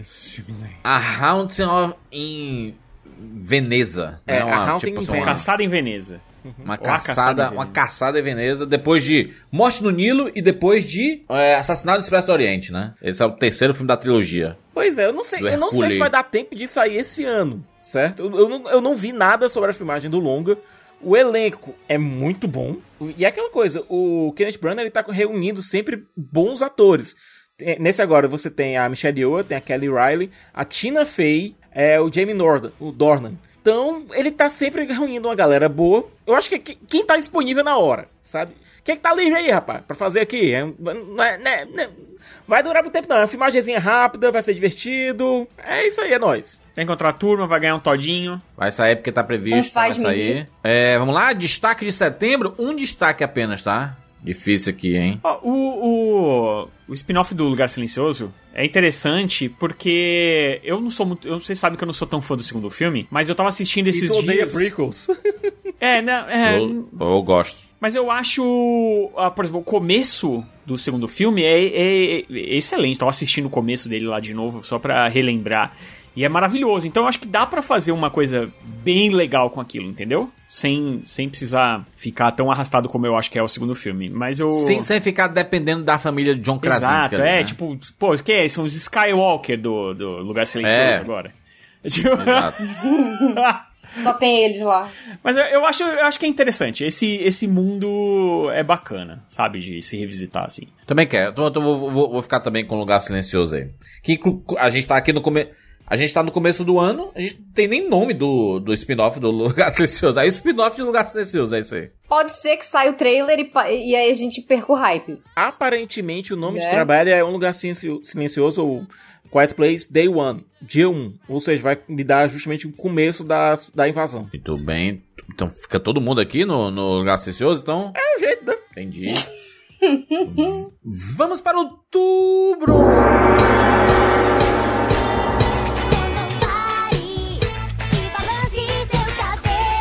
Outubro tem um filme novo do universo do Homem-Aranha da Sony, Craven, Esse o filme- Caçador. Cara, eu sei, olha, eu não sou leitor de quadrinhos também, mas eu sei que o Craven é um dos é, inimigos lá do Homem-Aranha mais legais que, que existem. A... O Rogério tá no hype porque ele pegou a carta no Marvel Snap Não, do Craven. eu já peguei a do Não lembro. Mas, mas de qualquer forma.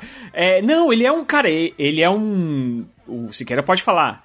É, aparentemente a história deles lá, tipo, essa história que tem essa caçada do Homem-Aranha e tal, é, é cara, uma a história muito boa. de- a última caçada de Craven é uma das melhores histórias do Homem-Aranha, uma das mais sombrias e termina de uma forma tenebrosa, cara. Tenebrosa não de ruim, tenebrosa no sentido de assustadora mesmo. E aí, os caras fazem, tipo, o filme mais galhofa. Cara, tudo que se vê desse filme é, é assustadoramente vergonhoso. Cara, ele vai ser um caçador ambientalista. Ah, então, mano. Sem falar que tem um, tem um negócio aqui que quem vai fazer o Craven é o Aaron Taylor Johnson. É o ator, pasmem, hoje em dia, mais cotado para fazer o novo James Bond. Mentira. Caraca, eu detesto esse cara. Eu também não sou muito fã dele, não, cara. Eu gosto dele no Kick-Ass e só. Você não acredita que o Aaron Taylor Johnson tem cara de agente secreto? Não, não, se, se queira. Kick-Ass e no máximo aquele Animais Noturnos, que é um filme bem bom. Então, Juras, se ele não tem cara de agente secreto, então ele seria um ótimo agente secreto. Finalmente, né? Não. Talvez ele não fale o nome nesse próximo. É só lembrar dele do. O rapidinho dele lá do Vingadores, como é o nome dele? O Mercúrio. Mas, cara, ele tava Mercúrio, muito bem né? no trem-bala. Tava muito bem no trem-bala. Não, mas no Trembala é verdade, tem ele tava bem, sim. Mas. Mas todo mundo tá bem nesse filme também, né? É uma doideira. Aquele filme é tão louco que tá todo mundo bem no filme. Mas, cara, eu acho Eu que. tenho motivos não profissionais pra querer assistir esse filme. Ih! Ah, não Todas é as possível, fotos que eu vi do set, eu fiquei, hum, então tá bom. Nossa, é, ele tá mais pra Morbius. Tá mais pra Morbius do que pra Homem-Aranha, entendeu? Eu é acho tudo. que ele tá mais pra Morbius. Eu espero que ele pelo menos esteja mais pra Venom do Aquela que pra dancinha? Morbius. É, é a minha única esperança, assim. Que ele seja mais abertamente galhofa e menos. Cara, eu, eu vou ficar muito chateado se transformarem um dos melhores vilões do Homem-Aranha em outra galhofa, né? Caraca, é a Sony fazendo os filmes de vilão. É Venom, é Morbius. Espera o que, Siqueira? Não, Né? daqui a, A pouco. Piarade, meu bem. O Aranha Verso está aí. Aproveite as ideias que tem milhões de multiverso, milhões de Homem-Aranha. Aposenta essa Daqui ideia. Não, desses- calma aí, daqui a pouco vai chegar. Vilões do Homem-Aranha Verso. Madame cara, Teia chega em merece. 2024 já. E entendeu? 2025, o filme da Tia May. Se ela não namorar a Doc Ock versão mulher, é golpe. O mais bizarro é que você tem uma das melhores. A Sony fez uma tremenda versão. A Sony junto Marvel fez- uma tremenda versão do Abutre e jogaram nesse universo maluco aí. Jogaram fora, né? Jogaram fora o personagem. Basicamente. Vamos lá, nós temos aqui a continuação dita aqui. Tipo assim, esquece tudo que foi feito de Ex- Exorcista até então. Esse filme aqui vai ser chamado de continuação oficial do primeiro Exorcista. A gente já sabe que vai ter a menininha da Mega, né? É. Com certeza, vamos trazer ela de volta. Será que vai... Em algum Vai ter, momento. né? Mas Não, não ela, anunciaram talvez ela não né? seja a principal. Mas em algum momento ela vai aparecer. É tipo o que a gente tava falando lá do Halloween, que a gente falou no outro podcast. Que é esse negócio de trazer de volta esses, essas coisas clássicas. Só não vão trazer o, par- o Padre Merrin porque o, o ator morreu, mas. Ó, a sequência do filme de 73 sobre uma menina de 12 anos que é possuída por uma misteriosa entidade dem- demoníaca, né, conhecida como Pazuzu, né, famosíssimo, forçando a sua mãe a buscar a ajuda de dois padres para salvá-la. Sim. Pazuzu, é você, Pazuzu.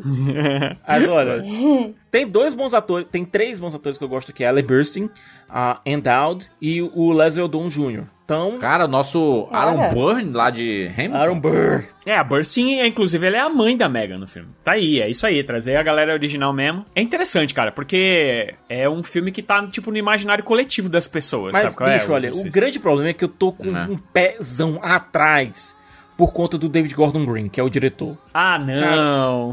É. É isso que eu ia perguntar agora. Quem dirige. Não, esquece. Esquece. É isso, cara. É o Halloween de novo. Literalmente. É o mesmo. Ah, não. Halloween Ends, diretor de Halloween Ends. Ele é o diretor Halloween dos três Kills. Halloweens novos, né? Estamos aqui, né, 2023, ano de celebração dos 100 anos da Disney. Teremos um filme que será o filme para celebrar esses 100 anos. O nome dele é Wish, animação no caso, né? Sim. Ô Fê, e esse filme, hein? Estou muito empolgada. Ele foi anunciado na D23 do ano passado e a Jennifer Lee, que é a diretora criativa da Disney Animation, disse que eles estão fazendo uma coisa bem inovadora no quesito tecnologia, no quesito animação. Então ela já deixou escapar aí, eles mostraram só artes conceituais, não mostraram nada ainda, né, do filme. Ah, é mesmo. arte conceitual, essa fotinha que tem da, da menininha e seu, seu cabritinho. A ideia principal é que eles vão manter aquela coisa do conto de fadas que é clássica da Disney. Então ela disse algo como, ah, é uma mistura da Disney clássica com a Disney moderna. Então você tem a princesa, você tem uma estrela dos desejos, você tem o animalzinho que é parceiro dela e tal. Porém, o que mais me chamou a atenção nessa animação é que ela vai ser uma mistura de CGI com aquarela. Oh. Então eu acho que vai ser belíssimo. Belíssimo. Eu espero que eles estejam tendo muito cuidado na hora de produzir isso. E ela falou que é uma grande celebração ao legado da Disney. Então eu imagino que eles estão tendo um cuidado ainda mais especial. Tu, tu- tu não acha que eles estão entrando na vibe dessa nova animação que o Aranha Verso trouxe, com um traço diferente, com um estilo de animação diferente? E o próprio Gato de Botas também trouxe, né, essa, esse estilo de, de animação. E a Disney ela pode acabar entrando na onda fazendo um pouco desse mix, assim, de ser um CGI com um pouquinho de desenho, assim, sem ser o 2D tradicional, sabe? Mas ser um, um tipo de animação que hoje em dia a turma tá gostando de assistir. Eu acredito que sim.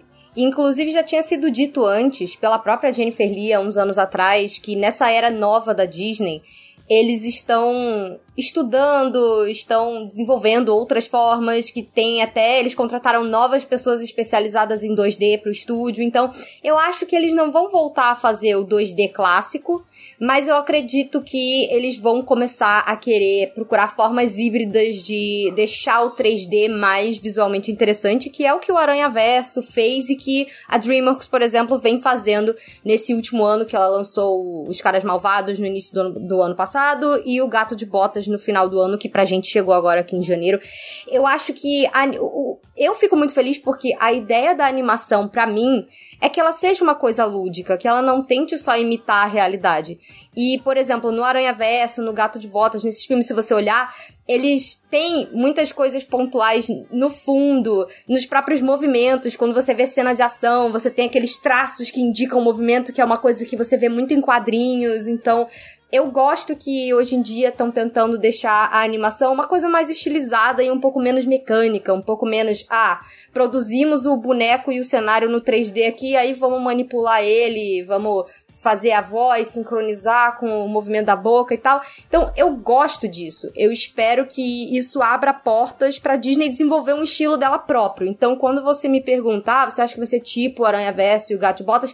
Eu não acho que a Disney vá seguir por esse visual. E nem acho que ela deva. Mas essa ideia dela misturar coisas reais com. reais que eu digo, um 3D mais realista com uma coisa mais lúdica é muito legal. E inclusive ele já vem fazendo isso atualmente, até buscando em outras formas de entretenimento. Não sei se vocês sabem, mas abriu um espetáculo exclusivo do Cirque du Soleil lá na Disney em Orlando, que é pro- co-produzido pelos Imagineers, né? Então ele mistura animações com os acrobatas. Então você tem uma interação do real com, com o lúdico, com o fictício. E eu espero que a Disney faça isso nas animações também. Porque ele, eu acho Afinal, que né? 100 anos de Disney, né? a Disney vai entrar numa nova era é, sombria se eles não tentarem se reinventar um pouco também, né? Então eu espero que o Wish seja um começo disso. Vai chegar em 2023 aos cinemas. Jogos Mortais 10, minha Nossa Senhora. É isso, o décimo filme de Jogos Mortais. Jigsaw está de volta, mais uma vez, né?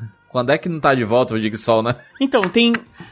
Nos dois últimos filmes ele não tava. Mas sempre citavam, né? Sempre tinha alguma coisa do Jigsaw. Então, mas no último tinha o, o Chris Rock, entendeu? É muito ruim. É, muito ruim. Ah, eu, eu não sei, eu acho que. Porque assim, eu acho que é uma. É, é esse tipo, estilo de franquia de terror. Os caras realmente têm que explorar, né, cara? Porque a molecada gosta, e aí, tipo, tá na moda de novo esse negócio dos vai ver, né? jogos. Eu com certeza vou assistir. É porque eu já assisti todos, eu não vou assistir, o 10. Mas a, a questão é que, tipo, assim, a molecada curte, cara. Você vê aí pelos, pelos, pelas séries e tal, que a galera gosta desse negócio de jogos mortais, de jogos que as pessoas, ah, ou faz isso, ou você morre e tal. Não faz sentido os jogos mortais ficar de fora, entendeu? Vão trazer de volta, cara, não tem... tem- Será que foi um movimento pelo sucesso que foi o, o Squid Game, por exemplo, o Round 6? O Round 6, o, o das cartas aí... O Alice in Borderlands. Exato. uhum. É, e a galera curte essas coisas, então faz sentido. Eu acho mó maneiro, inclusive. Eu gosto muito dos três primeiros. Tem tempo que eu não engajo, assim, com jogos mortais, mas foi uma franquia que eu gostei muito na minha adolescência. Era uma das poucas coisas de terror que eu realmente via. Eu gosto Assim. muito do primeiro. O primeiro é maravilhoso, nossa. O primeiro é muito bom. Aquele, aquele twist do final é maravilhoso, meu Deus. Exatamente. Temos aqui True Love, filme do Garrett Edwards, diretor de Rogue One, com um elenco bem bom, com John David Washington, com a Gemma Chan, com o Ken Watanabe. E é isso, um filme de ficção científica, né? Ninguém sabe nada sobre a história desse filme. Tá tudo mantido em sigilo, tudo mantido em segredo. A única coisa que a gente sabe é que ele se passa num futuro próximo. Exatamente. E é, né, tipo, uma ficção científica, né? Uhum. É uma ficção científica mesmo, né? Mas teremos aí novidades em breve. Pra fechar o mês de outubro, temos Denzel, filme da Netflix com a Millie Bobby Brown. O Denzel. Olha o plot. Uma garota, uma princesa no caso, vivida pela Millie Bobby Brown, acredita estar vivendo um sonho de casar com o príncipe encantado. É então que ela descobre que será oferecida como sacrifício para um dragão e precisará escapar da fera para sobreviver. É um filme de, de época, assim. De época não, né? De capa e espada. É fantasia. Né? A foto que é usada pra fazer a divulgação do- desse filme é a Millie Bob Brown empunhando uma espada. E eu não sei o que é mais falso. Se ela tá segurando realmente uma espada ou essa espada horrorosa, fake pra caramba. Que negócio feio. Com CGI de centavos. É aquela coisa, né? Nesse filme a princesa salva a si mesma. Mas, gente, né? Eu, eu- eu peço aqui pra. Se puderem fazer uma análise aí disso. Mandei a foto aí, ó. Essa. O Júlio amplia ele essa tá espada aí. traumatizado com a espada. Cara, não é possível, gente. Não é possível isso aqui, gente. Que, que isso? Ok. Que espada é essa? Em dia só Parece pausas. a base que você põe no programa e parece que enviaram a versão errada pra divulgar, sabe? Não foi pausa, eu não pausei o trailer. A própria Netflix postou. Não tem Não tem textura. nada aqui nessa espada. Não Não, tem tem, nenhuma textura. textura. Parece que enviaram a foto errada. Enviaram a foto que era o molde pra começar a ser feito o trabalho e mandaram errado e divulgaram e ninguém percebeu. Não, mas o filme tá em outubro, falta nove meses ainda, calma. Vai não, melhorar. eu sei, mas parece que o marketing enviou a foto errada. É, deve- Bota um pedaço de pau, então, mano. Não bota uma, é. uma- Usa uma Um foto que não negócio tem uma assim. espada, né? Pelo amor de Deus. Mas olha gente. só, o próprio cabelo dela já tá uma- um corte mais moderninho. Será que ele vai ser o, É. tipo aquele filme que saiu no Lionsgate com a Joey King? Da princesa também? Da princesa Uhum. Isso, guerreira? mas aquele A Princesa é um pouco diferente. Esse daqui é ela sendo colocada na caverna do dragão e aí se vira, minha filha. É, um filme de fantasia mesmo. Tem a, a Angela Bassett aí, né? A nossa Rainha Ramonda de Pantera Negra. E tem a Robin Wright também, hein? Olha, de House of bom, hein? Cards. O elenco parece bom, mas, né? Tudo parece genérico, espero estar errado. Destaque de outubro, na opinião de vocês? Eu quero muito ver essa animação que tem a responsabilidade de ser os 100, né? Representar os 100 anos da Disney. 100 anos não é todo dia que você faz, então a animação tem que ser boa mesmo, tem que, né? Ser realmente diferente. E acho que desde Moana a Disney tá dando uma, uma canseira. Tá apertando muito a mesma tecla, né? É, Então o meu destaque é para Wish. Eu tô contigo. O que eu espero de uma animação da Disney hoje em dia é que ela tenha aquele momento, além dela, deles focarem na história mesmo, no coração, eu espero que ela tenha aquele momento que nem quando você vai num parque da Disney e começa o show de fogos e você fica de queixo caído e você fala, meu Deus, tudo é possível. Eu quero um momento nesse filme que eu sinta isso. É só o que eu te peço, Disney. Tudo bem. Eu vou com o Wish também. 100 anos não são 100 dias. E agora que voltou uma direção na Disney que acha que animação não é só pra criança, eu ia conseguir passar um programa sem falar mal do Homem-Galinha, mas não consegui. Bob Iger está aí é, é, comandando já, né? A Disney para o centenário, né? É aquela, aquele famoso Aiger Rainha, Chapeque Nadinha. Mas saiu com 20 milhões de dólares, né? Então, tipo, é, né? Tá melhor que nós aqui que estamos Tá reclamando que de nós. graça, né? Realmente é um mês difícil, que eu não conheço. Ele não gosta de animação, né? Mas no Exorcista aí, mano. Ah, é, vamos, não, nos Exorcistas não dá. O David Gordon Green, ele vai acabar com tudo. Eu vou nos Jogos Mortais mesmo, seja o que Deus quiser. meu Deus. ok. Vamos para novembro!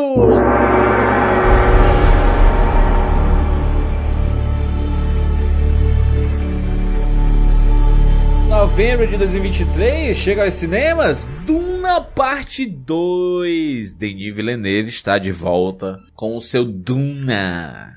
Conclusão do épico, conclusão do primeiro livro. E o Denis Villeneuve ele quer fazer três filmes. Ele queria fazer dois filmes do, baseado no primeiro Duna e um, um filme baseado no segundo livro. Duna 2 fizer sucesso e essa parte 2 do livro é realmente bem mais movimentada. É uma metade de conclusão, é uma metade que realmente leva a história para uma para um momento de clímax. Eu acho que tem mais chance de fazer sucesso do que o primeiro filme, inclusive. Temos aí a volta de Timothée Chalamet, da Zendaya. Vamos ver se a Zendaya tem mais do que dois minutos de, de fala. Vai ter. Pode Ah. ficar tranquilo, Júlio, vai ter. Por favor. Com certeza vai, porque É, agora- é, ela estourou ali, né? Tipo assim, quando estavam fazendo o filme, foi o momento que ela estourou, né? O Denis Villeneuve repetiu a mesma cena 30 vezes no Duna 1, que é ela olhando pro tempo, nas areias, no, né, o des- deslumbramento do Timothée Chalamet. Mas, e teremos aqui a Florence Pugh e o Austin Butler, né? O nosso Elvis. Cara, o pessoal vai sair odiando esse personagem de Austin Butler. No bom sentido. Ele é no bom insuportável? sentido. No bom sentido. Tipo, é um vilão bem escroto. É isso que se espera de um ator, né? Poder fazer diversas coisas.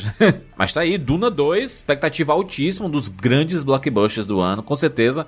O maior investimento financeiro da Warner em 2023, ao lado de Flash, talvez, por causa das refilmagens, né? Tiveram as refilmagens de Flash, mas Duna 2 é um filme caríssimo. E vamos ver que agora, se agora, né? Depois do, do- dos cinemas todos abertos e tudo mais, vamos ver se ele vai fazer o bilhão que o Denis Villeneuve acha que o primeiro É, eu filme não iria acho fazer. não, tá? Mas, né, nunca se sabe. O primeiro filme, ele ganhou vários prêmios, né? Eu acho que ele, inclusive, já deixam essa, essa janela de lançamento exatamente pra ele já poder concorrer ali na- no Oscar do, do outro ano, né? Chega nos cinemas em novembro também, Jogos Vorazes, a cantiga dos pássaros e das serpentes. Olha aí, Jogos Vorazes Adivinha? de volta. Prequel. Uma né? baita prequel, né? Toma outra prequel na sua cara. E, e esse filme já é faz uma um... prequel sobre o President Snow, não é? Isso. Isso. E esse prequel já tá rodando faz um tempão, né, cara? É, e é o, é o Francis Lawrence, né? Que é o diretor dos filmes anteriores, né? Eu, eu boto fé, boto fé. Mesmo sendo prequel, Eu, Jogos Vorazes também tem que ter a Jennifer Lawrence. não vai ter, né? Jennifer Não Lawrence, vai ter. Não vai ter. É, não. É, se é uma é prequel... muitos anos antes da Katniss nascer. É uma das melhores franquias dos últimos anos, tá? Dizer que ali pós Harry Potter é, uma É, das foi o que fez o com Young Adult continuar poderosa. vivo, né? Exatamente. Elenco muito bom, hein? Viola Davis, o Peter Dinklage, é, a Rachel Zegler, que acho que vai- deve ser a protagonista, né, desse, desse prequel, ao lado do Snow. Tô bem, bem curioso, tô bem curioso pra ver como é que o presidente Snow acabou se tornando o presidente Snow, A né? gente vai, a gente vai ver que um, um jovem idealista se transformando num adulto escroto. É, mais Né? ou menos isso. Possivelmente. Será que vai ter aquela vibe meio Game of Thrones de briga, briga de poder e tudo mais? Deve ser um negócio. Provavelmente. Ação com, com essa parte de politicagem também. Deve Mas ser olha, tipo é? Eu não vou negar que uma das minhas partes favoritas de Jogos Vorazes envolve o Presidente Snow. Que é aquela flechada no final do terceiro filme. Aquilo é bom Aliás, no demais. final do meu quarto filme. O terceiro foi dividido em duas partes. Fechando aqui os lançamentos de cinema, Trolls 3. Trolls 3, Trolls 3. Ai, DreamWorks, por quê? Porque é um baita Por sucesso, quê? né? É muito ruim. É ruim, mas, é, mas a galera adora a criançada. Tudo bem, olha, eu amo a animação, eu não consegui passar de 15 minutos do primeiro filme. É não, insuportável, é, é, tem- é. insuportável, vontade de bater minha cabeça na parede. Mas vende merchandise que nem... Vende Não muito, só é, exatamente. A questão das músicas, os números musicais, isso aí faz um sucesso com a galerinha imenso. Ai, tudo bem, olha, pra receber um Caras Malvados e um Gato de Botas, ah, faz parte gente ter um aguenta um Trolls um Trolls poderoso também, né? chefinho. É, fa- faz parte ter um Trolls e um poderoso chefinho. Ah, é a vida. O Trolls, o Trolls 2 ele acabou saindo em streaming, Direto né? pra Assim, streaming. é, é. Uhum. Porque foi ali no período da pandemia. Ele foi, né? se eu não me engano, ele foi, vendido em VOD. ele foi o primeiro lançamento grande da pandemia. E que deu foi muito bom, se eu não me engano. É, né? deu bem bom. Deu muito bom na É. época. Mas por quê? Porque a galera. Ele foi vendido também no tavam- VOD, deu um bom dinheiro. É, os pais estavam desesperados pra botar alguma coisa pros filhos se, se distraírem. Então, se só tem tu, vai tu mesmo. Opa. Ah, pra fechar aqui o mês de novembro, nós temos The Killer, filme de David Fincher para Netflix. David Fincher é diretor de Seven, de Clube da Luta, de Garota Exemplar. Não é só um filme do David Fincher. É um filme do David Fincher com o roteiro do Andrew Kevin Walker, o mesmo roteirista de Oh. Seven. Caraca, o Andrew Kevin Walker é um nome respeitável aí, né? E Fincher. E, que- e Fincher fazendo filme de assassino. Sim. Perfeito. Com o Michael Fassbender. E Sophie Charlotte no elenco. Mentira! Sério? É. Filme do ano? Caraca, exagero. meu Deus do céu. Não, mas olha, é uma reunião do diretor e do roteirista de Seven. Cara, eu, pessoalmente, tô muito animado pra ver isso. Sof- Sophie Charlotte é brasileira, tá? Brasileira, Sophie Charlotte, todas as flores, a novela da Globo. Inclusive, É, eu- tá brabíssima em todas Brasil, as flores. Brasil e Hollywood. Mandando muito bem. É, e ela. Você sabe que ela, na verdade, não é brasileira, né? Ela é da onde, então? Ela, se não me engano, é alemã. Sophie Mas ela foi Charlotte, criada aqui, o Wolf da não. Silva? Ela é tem um da Silva no nome, mas pelo amor de Deus. Não, ela deve ser filha de brasileiros que nasceu lá, lá não. Nasceu em Hamburgo, na Alemanha. Nasceu em Hamburgo, na Alemanha, em 29 de abril de 1989.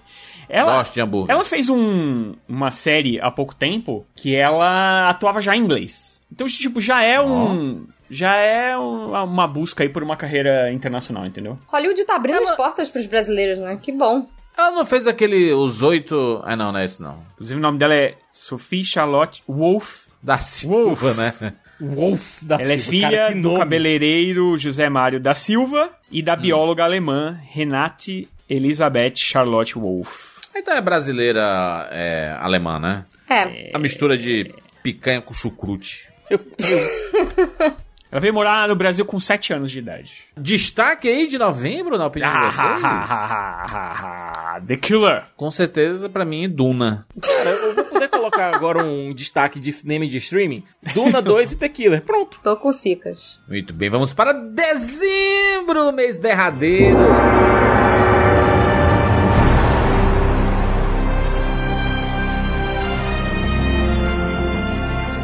Timothée Chalamet pela segunda vez seguida aqui, em novembro em Duna, em dezembro fazendo Wonka, o Willy Wonka, o filme do, da fantástica fábrica de chocolates, né?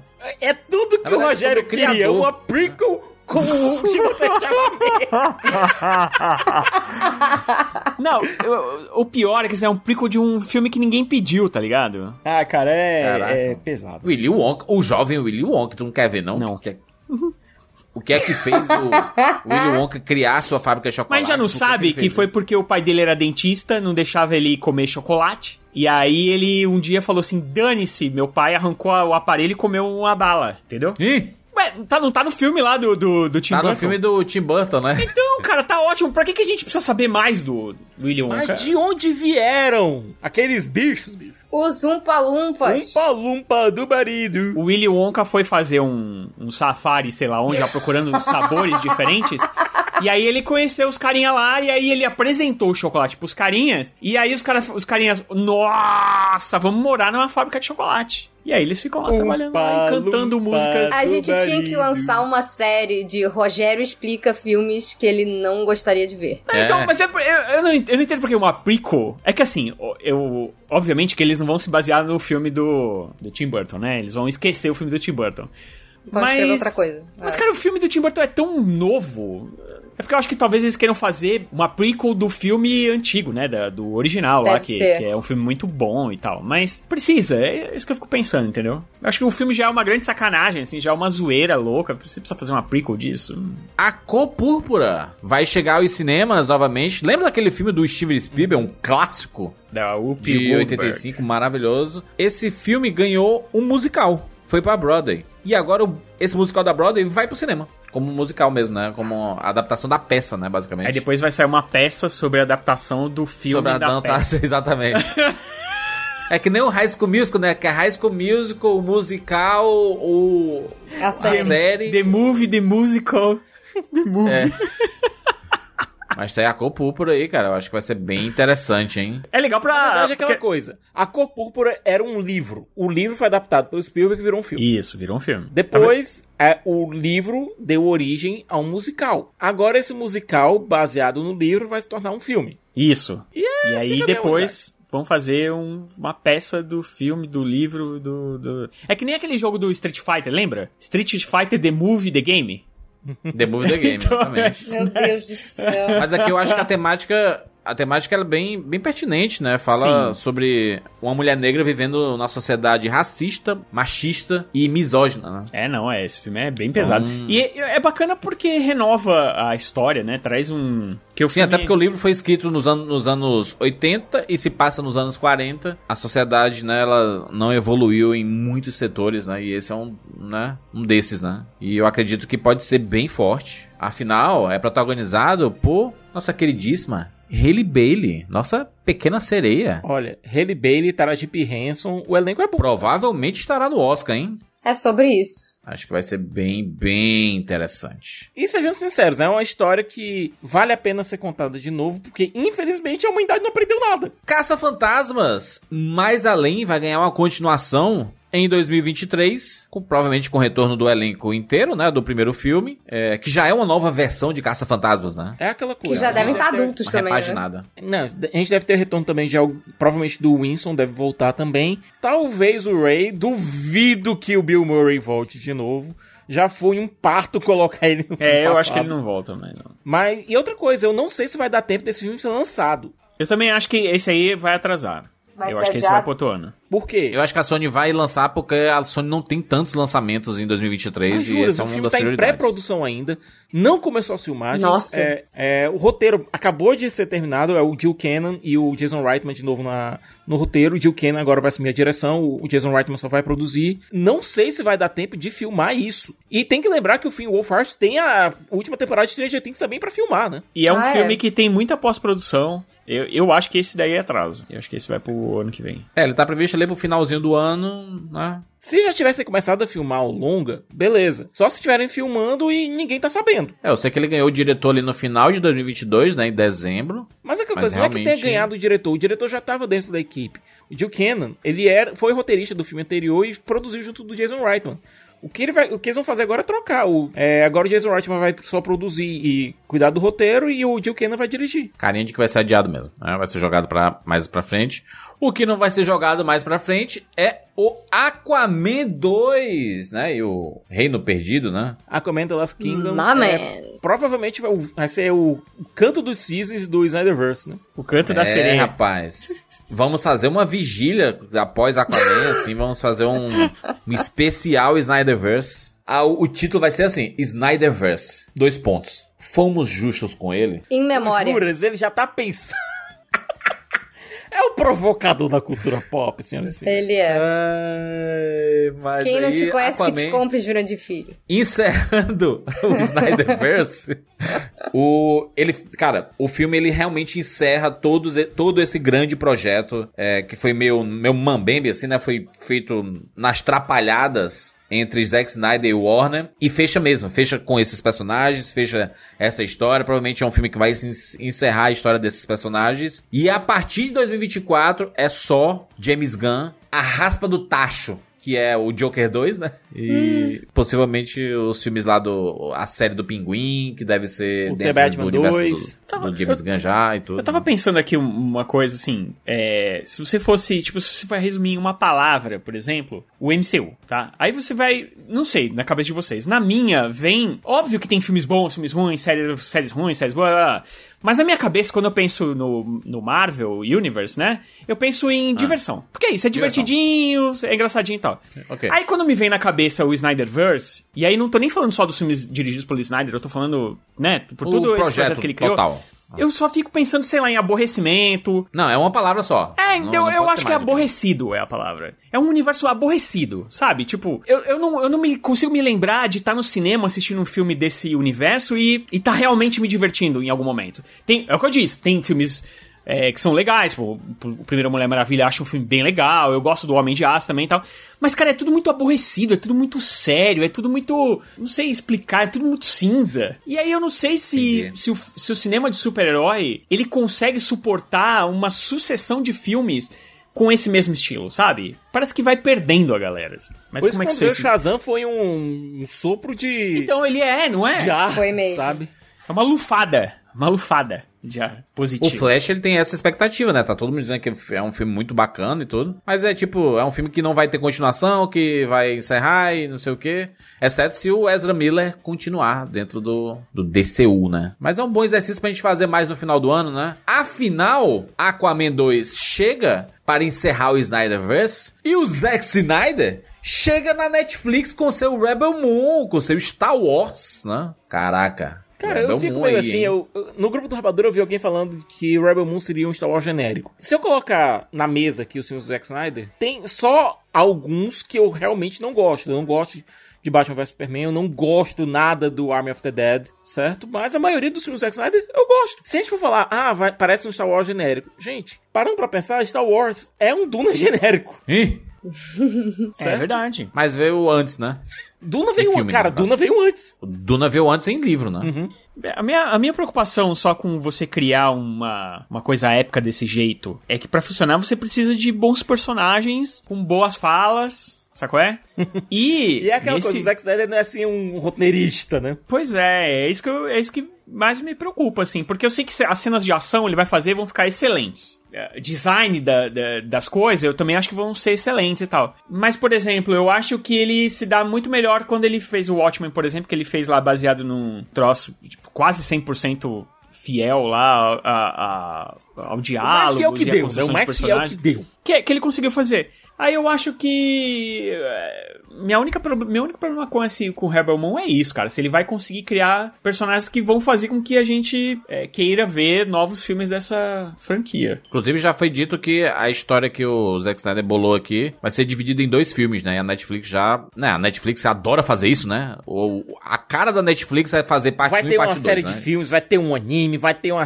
Vai ter uma- É, é aquela, é aquela coisa, né, gente? Um jogo de videogame. Mas olha, eu fico pensando aqui, com a sinopse, um, um jo- uma jovem sai em busca de guerreiros de outros planetas para enfrentar um exército de invasores que aterrorizam a pacífica colônia onde vive. Isso é os Sete. Samurais. Sete Samurais, com certeza que é referência pra Star Wars, inclusive. Exatamente. É, se bem que em filme de Kurosawa, a referência maior seria, em Star Wars, seria a é, Fortaleza Escondida. De todo modo, é aquela coisa. Do mesmo modo que o George Lucas se inspirou em Duna, em Kurosawa, pra fazer Star Wars, o Zack Snyder tá se inspirando também em fontes parecidas. É todo... Ele tem todo o direito de fazer isso. Eu não... Eu acho injusto dizer que ele tá fazendo uma coisa genérica. Se a gente for dizer isso, tem que falar também a mesma coisa do George Lucas. A questão é, ele tá fazendo alguma coisa que seja carismática, ele tá fazendo alguma coisa que chame a atenção, ele tá fazendo um. Ele tá criando algum um universo que vai atrair a galera. Eu não sei. Eu não sei. Eu vou assistir, eu vou esperar, vou assistir ao filme. É, como eu falei, até agora, se eu colocar todos os projetos do Snyder, ele, tá, ele tem uma bela vantagem comigo. Gostei muito de muito mais coisas do que desgostei. Também. Vou assistir com o coração aberto. Gosto muito de Zack Snyder, do seu jeito de fazer filme. Isso é uma coisa que você pode dizer assim, não, não gostei do filme do Zack Snyder, ok, tudo bem. Mas dizer que as coisas do, do Zack Snyder são genéricas é um, um absurdo, porque não é genérico. Ele não faz coisa genérica. Ele pode fazer coisa brega. Porra, breguice sem Zack Snyder.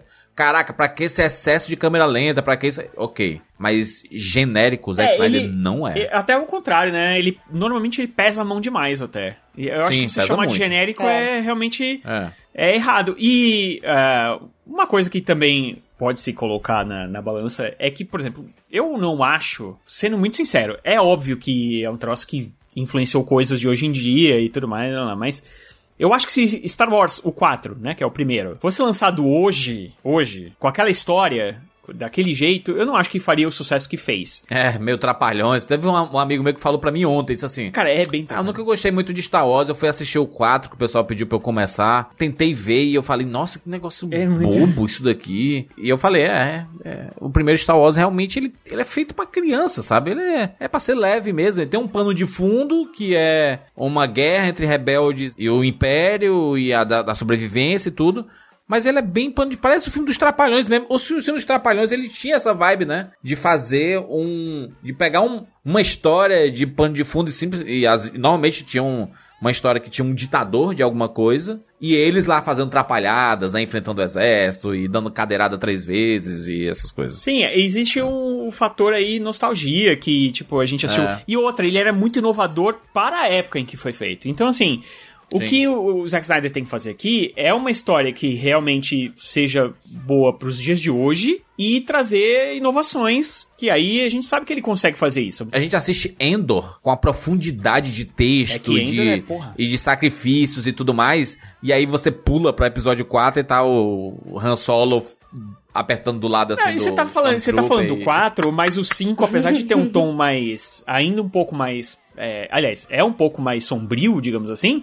Mas, cara, ainda é um filme pra criança, ainda tem um monte de, de, de coisas lá que você fala, Não que esteja errado, né, de ter um filme pra criança, né? Pode ser de boas aí, mas o negócio é que realmente é mais infantil. É que eu acho né? engraçado De que muita gente, tipo, leva muito a sério um troço que, meu, É. foi visivelmente feito pra criança.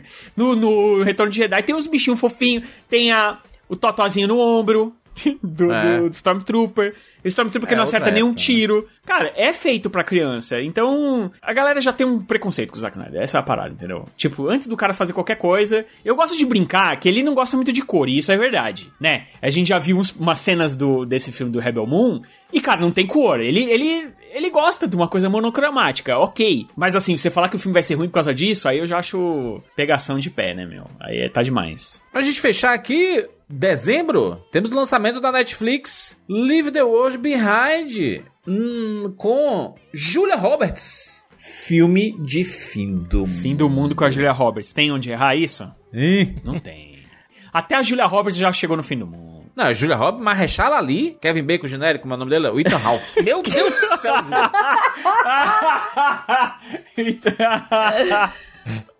ai, ai, ai. Cara, Isso não- sempre me pega. Sempre muito me bom. pega. É, não tem como ser ruim, cara.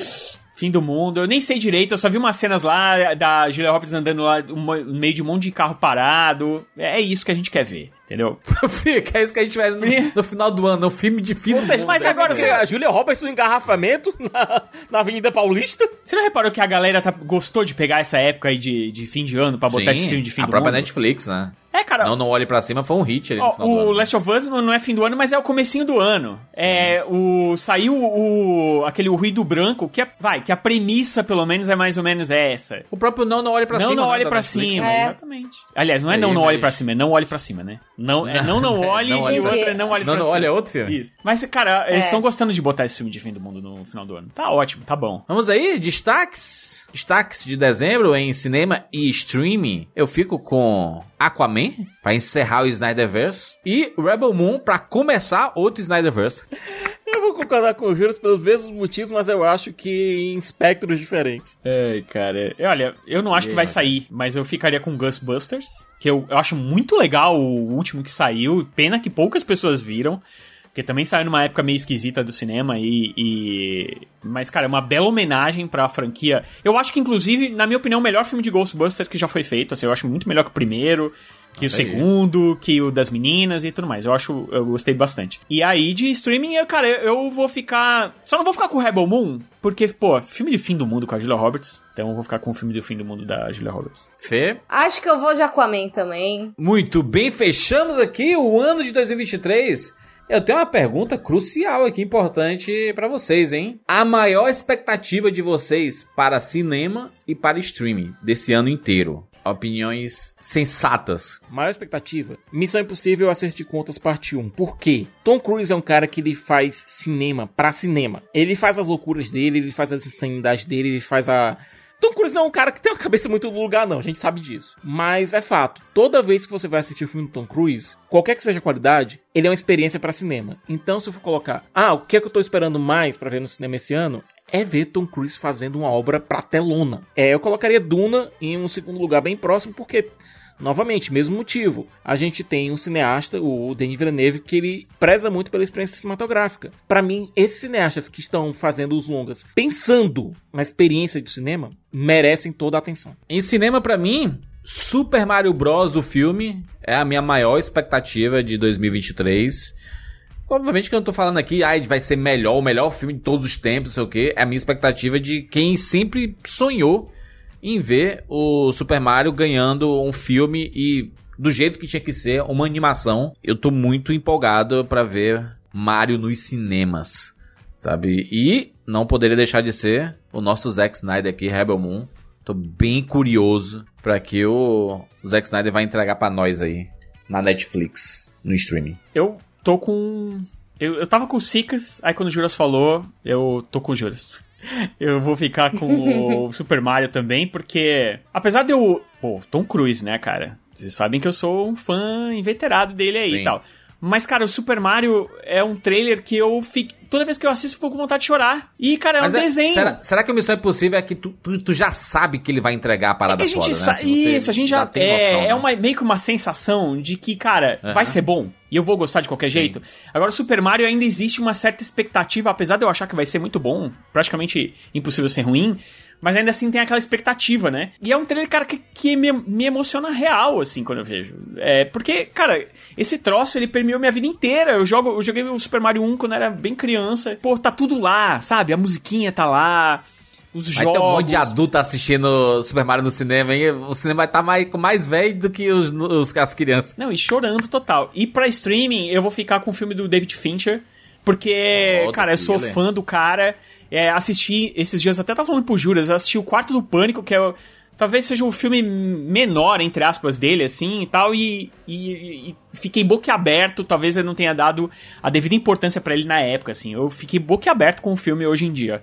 Então, eu vou ficar com The Killer do, do Fincher pro streaming. Tudo bem, Fê? Se eu for seguir 100% meu coração, tem coisas que eu acho que tem o potencial de serem melhores, mas o que eu mais estou aguardando com certeza é o Guardiões da Galáxia Volume 3. Eu sou apaixonada, os Guardiões são minha coisa favorita do MCU. É a despedida também do James Gunn, é a conclusão da história desses personagens que tiveram comigo em momentos especialmente ruins e vários momentos bons também. Então, são personagens que são importantes pra mim, que significam algo pra mim e só pelo teaser já dá pra ver que vai ser uma coisa cheia de coração, vai ter aquele clima de despedida. Eu preciso saber o que acontece com eles, assim. Acho que de expectativas além disso, provavelmente o Missão Impossível, que eu tô assim, cara, completamente vendida. O marketing tá muito bem feito, muito bem feito. Eu já tô animada agora, contando os dias agora, assim. De streaming, é engraçado, acho que não tem nada que eu esteja tão empolgada assim. Tem temporadas de coisas que eu já assisto que eu tô animada pra ver, tipo Yellow Jackets, o Bridgerton temporada 3, coisas que eu gosto de ver pra relaxar, sabe? Yellow Jackets pra relaxar. Oi, mas tá bom. É. E? É isso. É isso, muito bem. Olha só, hein? Que belo listão para o ano de 2023. Obviamente, muitas dessas coisas a gente vai falar aqui no Rapadura Cash mais a fundo, né? Dedicada a alguns destaques. A esses filmes são maiores, essas séries que são maiores. A gente vai acabar dando um espaço também aqui no podcast. É, algumas dessas coisas vão sair também no nosso canal no YouTube, né? Por isso, se inscreve lá para você acompanhar tudo. Obviamente que é um ano recheado de coisas. E a gente não quer que você perca nada aqui. Então, né, guarde esse programa, escute mais vezes aí pra você ficar por dentro. Obviamente que algumas datas podem alterar, né? Podem mudar assim, ah, de um mês pra outro e tudo. A gente tá no comecinho de 2023 com a previsão que nós temos aqui. E algumas coisas podem surgir, né? Na verdade, sempre surgem coisas, né, do nada assim, em julho, e fala assim, vai sair esse filme aqui em, em agosto. E ninguém sabia. Ninguém sabia da existência dele, simplesmente chegou. Isso acontece bastante, mas são as surpresas que a gente tem por aí, né? Os filmes e as séries estão anunciadas aqui. Vamos aguardar por novidades. Segue a gente lá no Spotify, você segue, você acompanha, você escuta no Spotify. Você pode seguir lá e dar suas estrelinhas, avaliar o nosso podcast. Se você escuta em qualquer outro aplicativo, pode ficar de boas. Todos os aplicativos que vocês escutam o podcast, conta pra gente, tá? Porque tem gente que pergunta assim: ah, e se eu escutar no, pod, no, no aplicativo, no Pocket Casts, serve pra vocês também? Serve, tu- tudo serve. Importante que você continue acompanhando a gente e continue escutando o Rapadura Cash. É isso, nos encontramos na próxima semana. Tchau.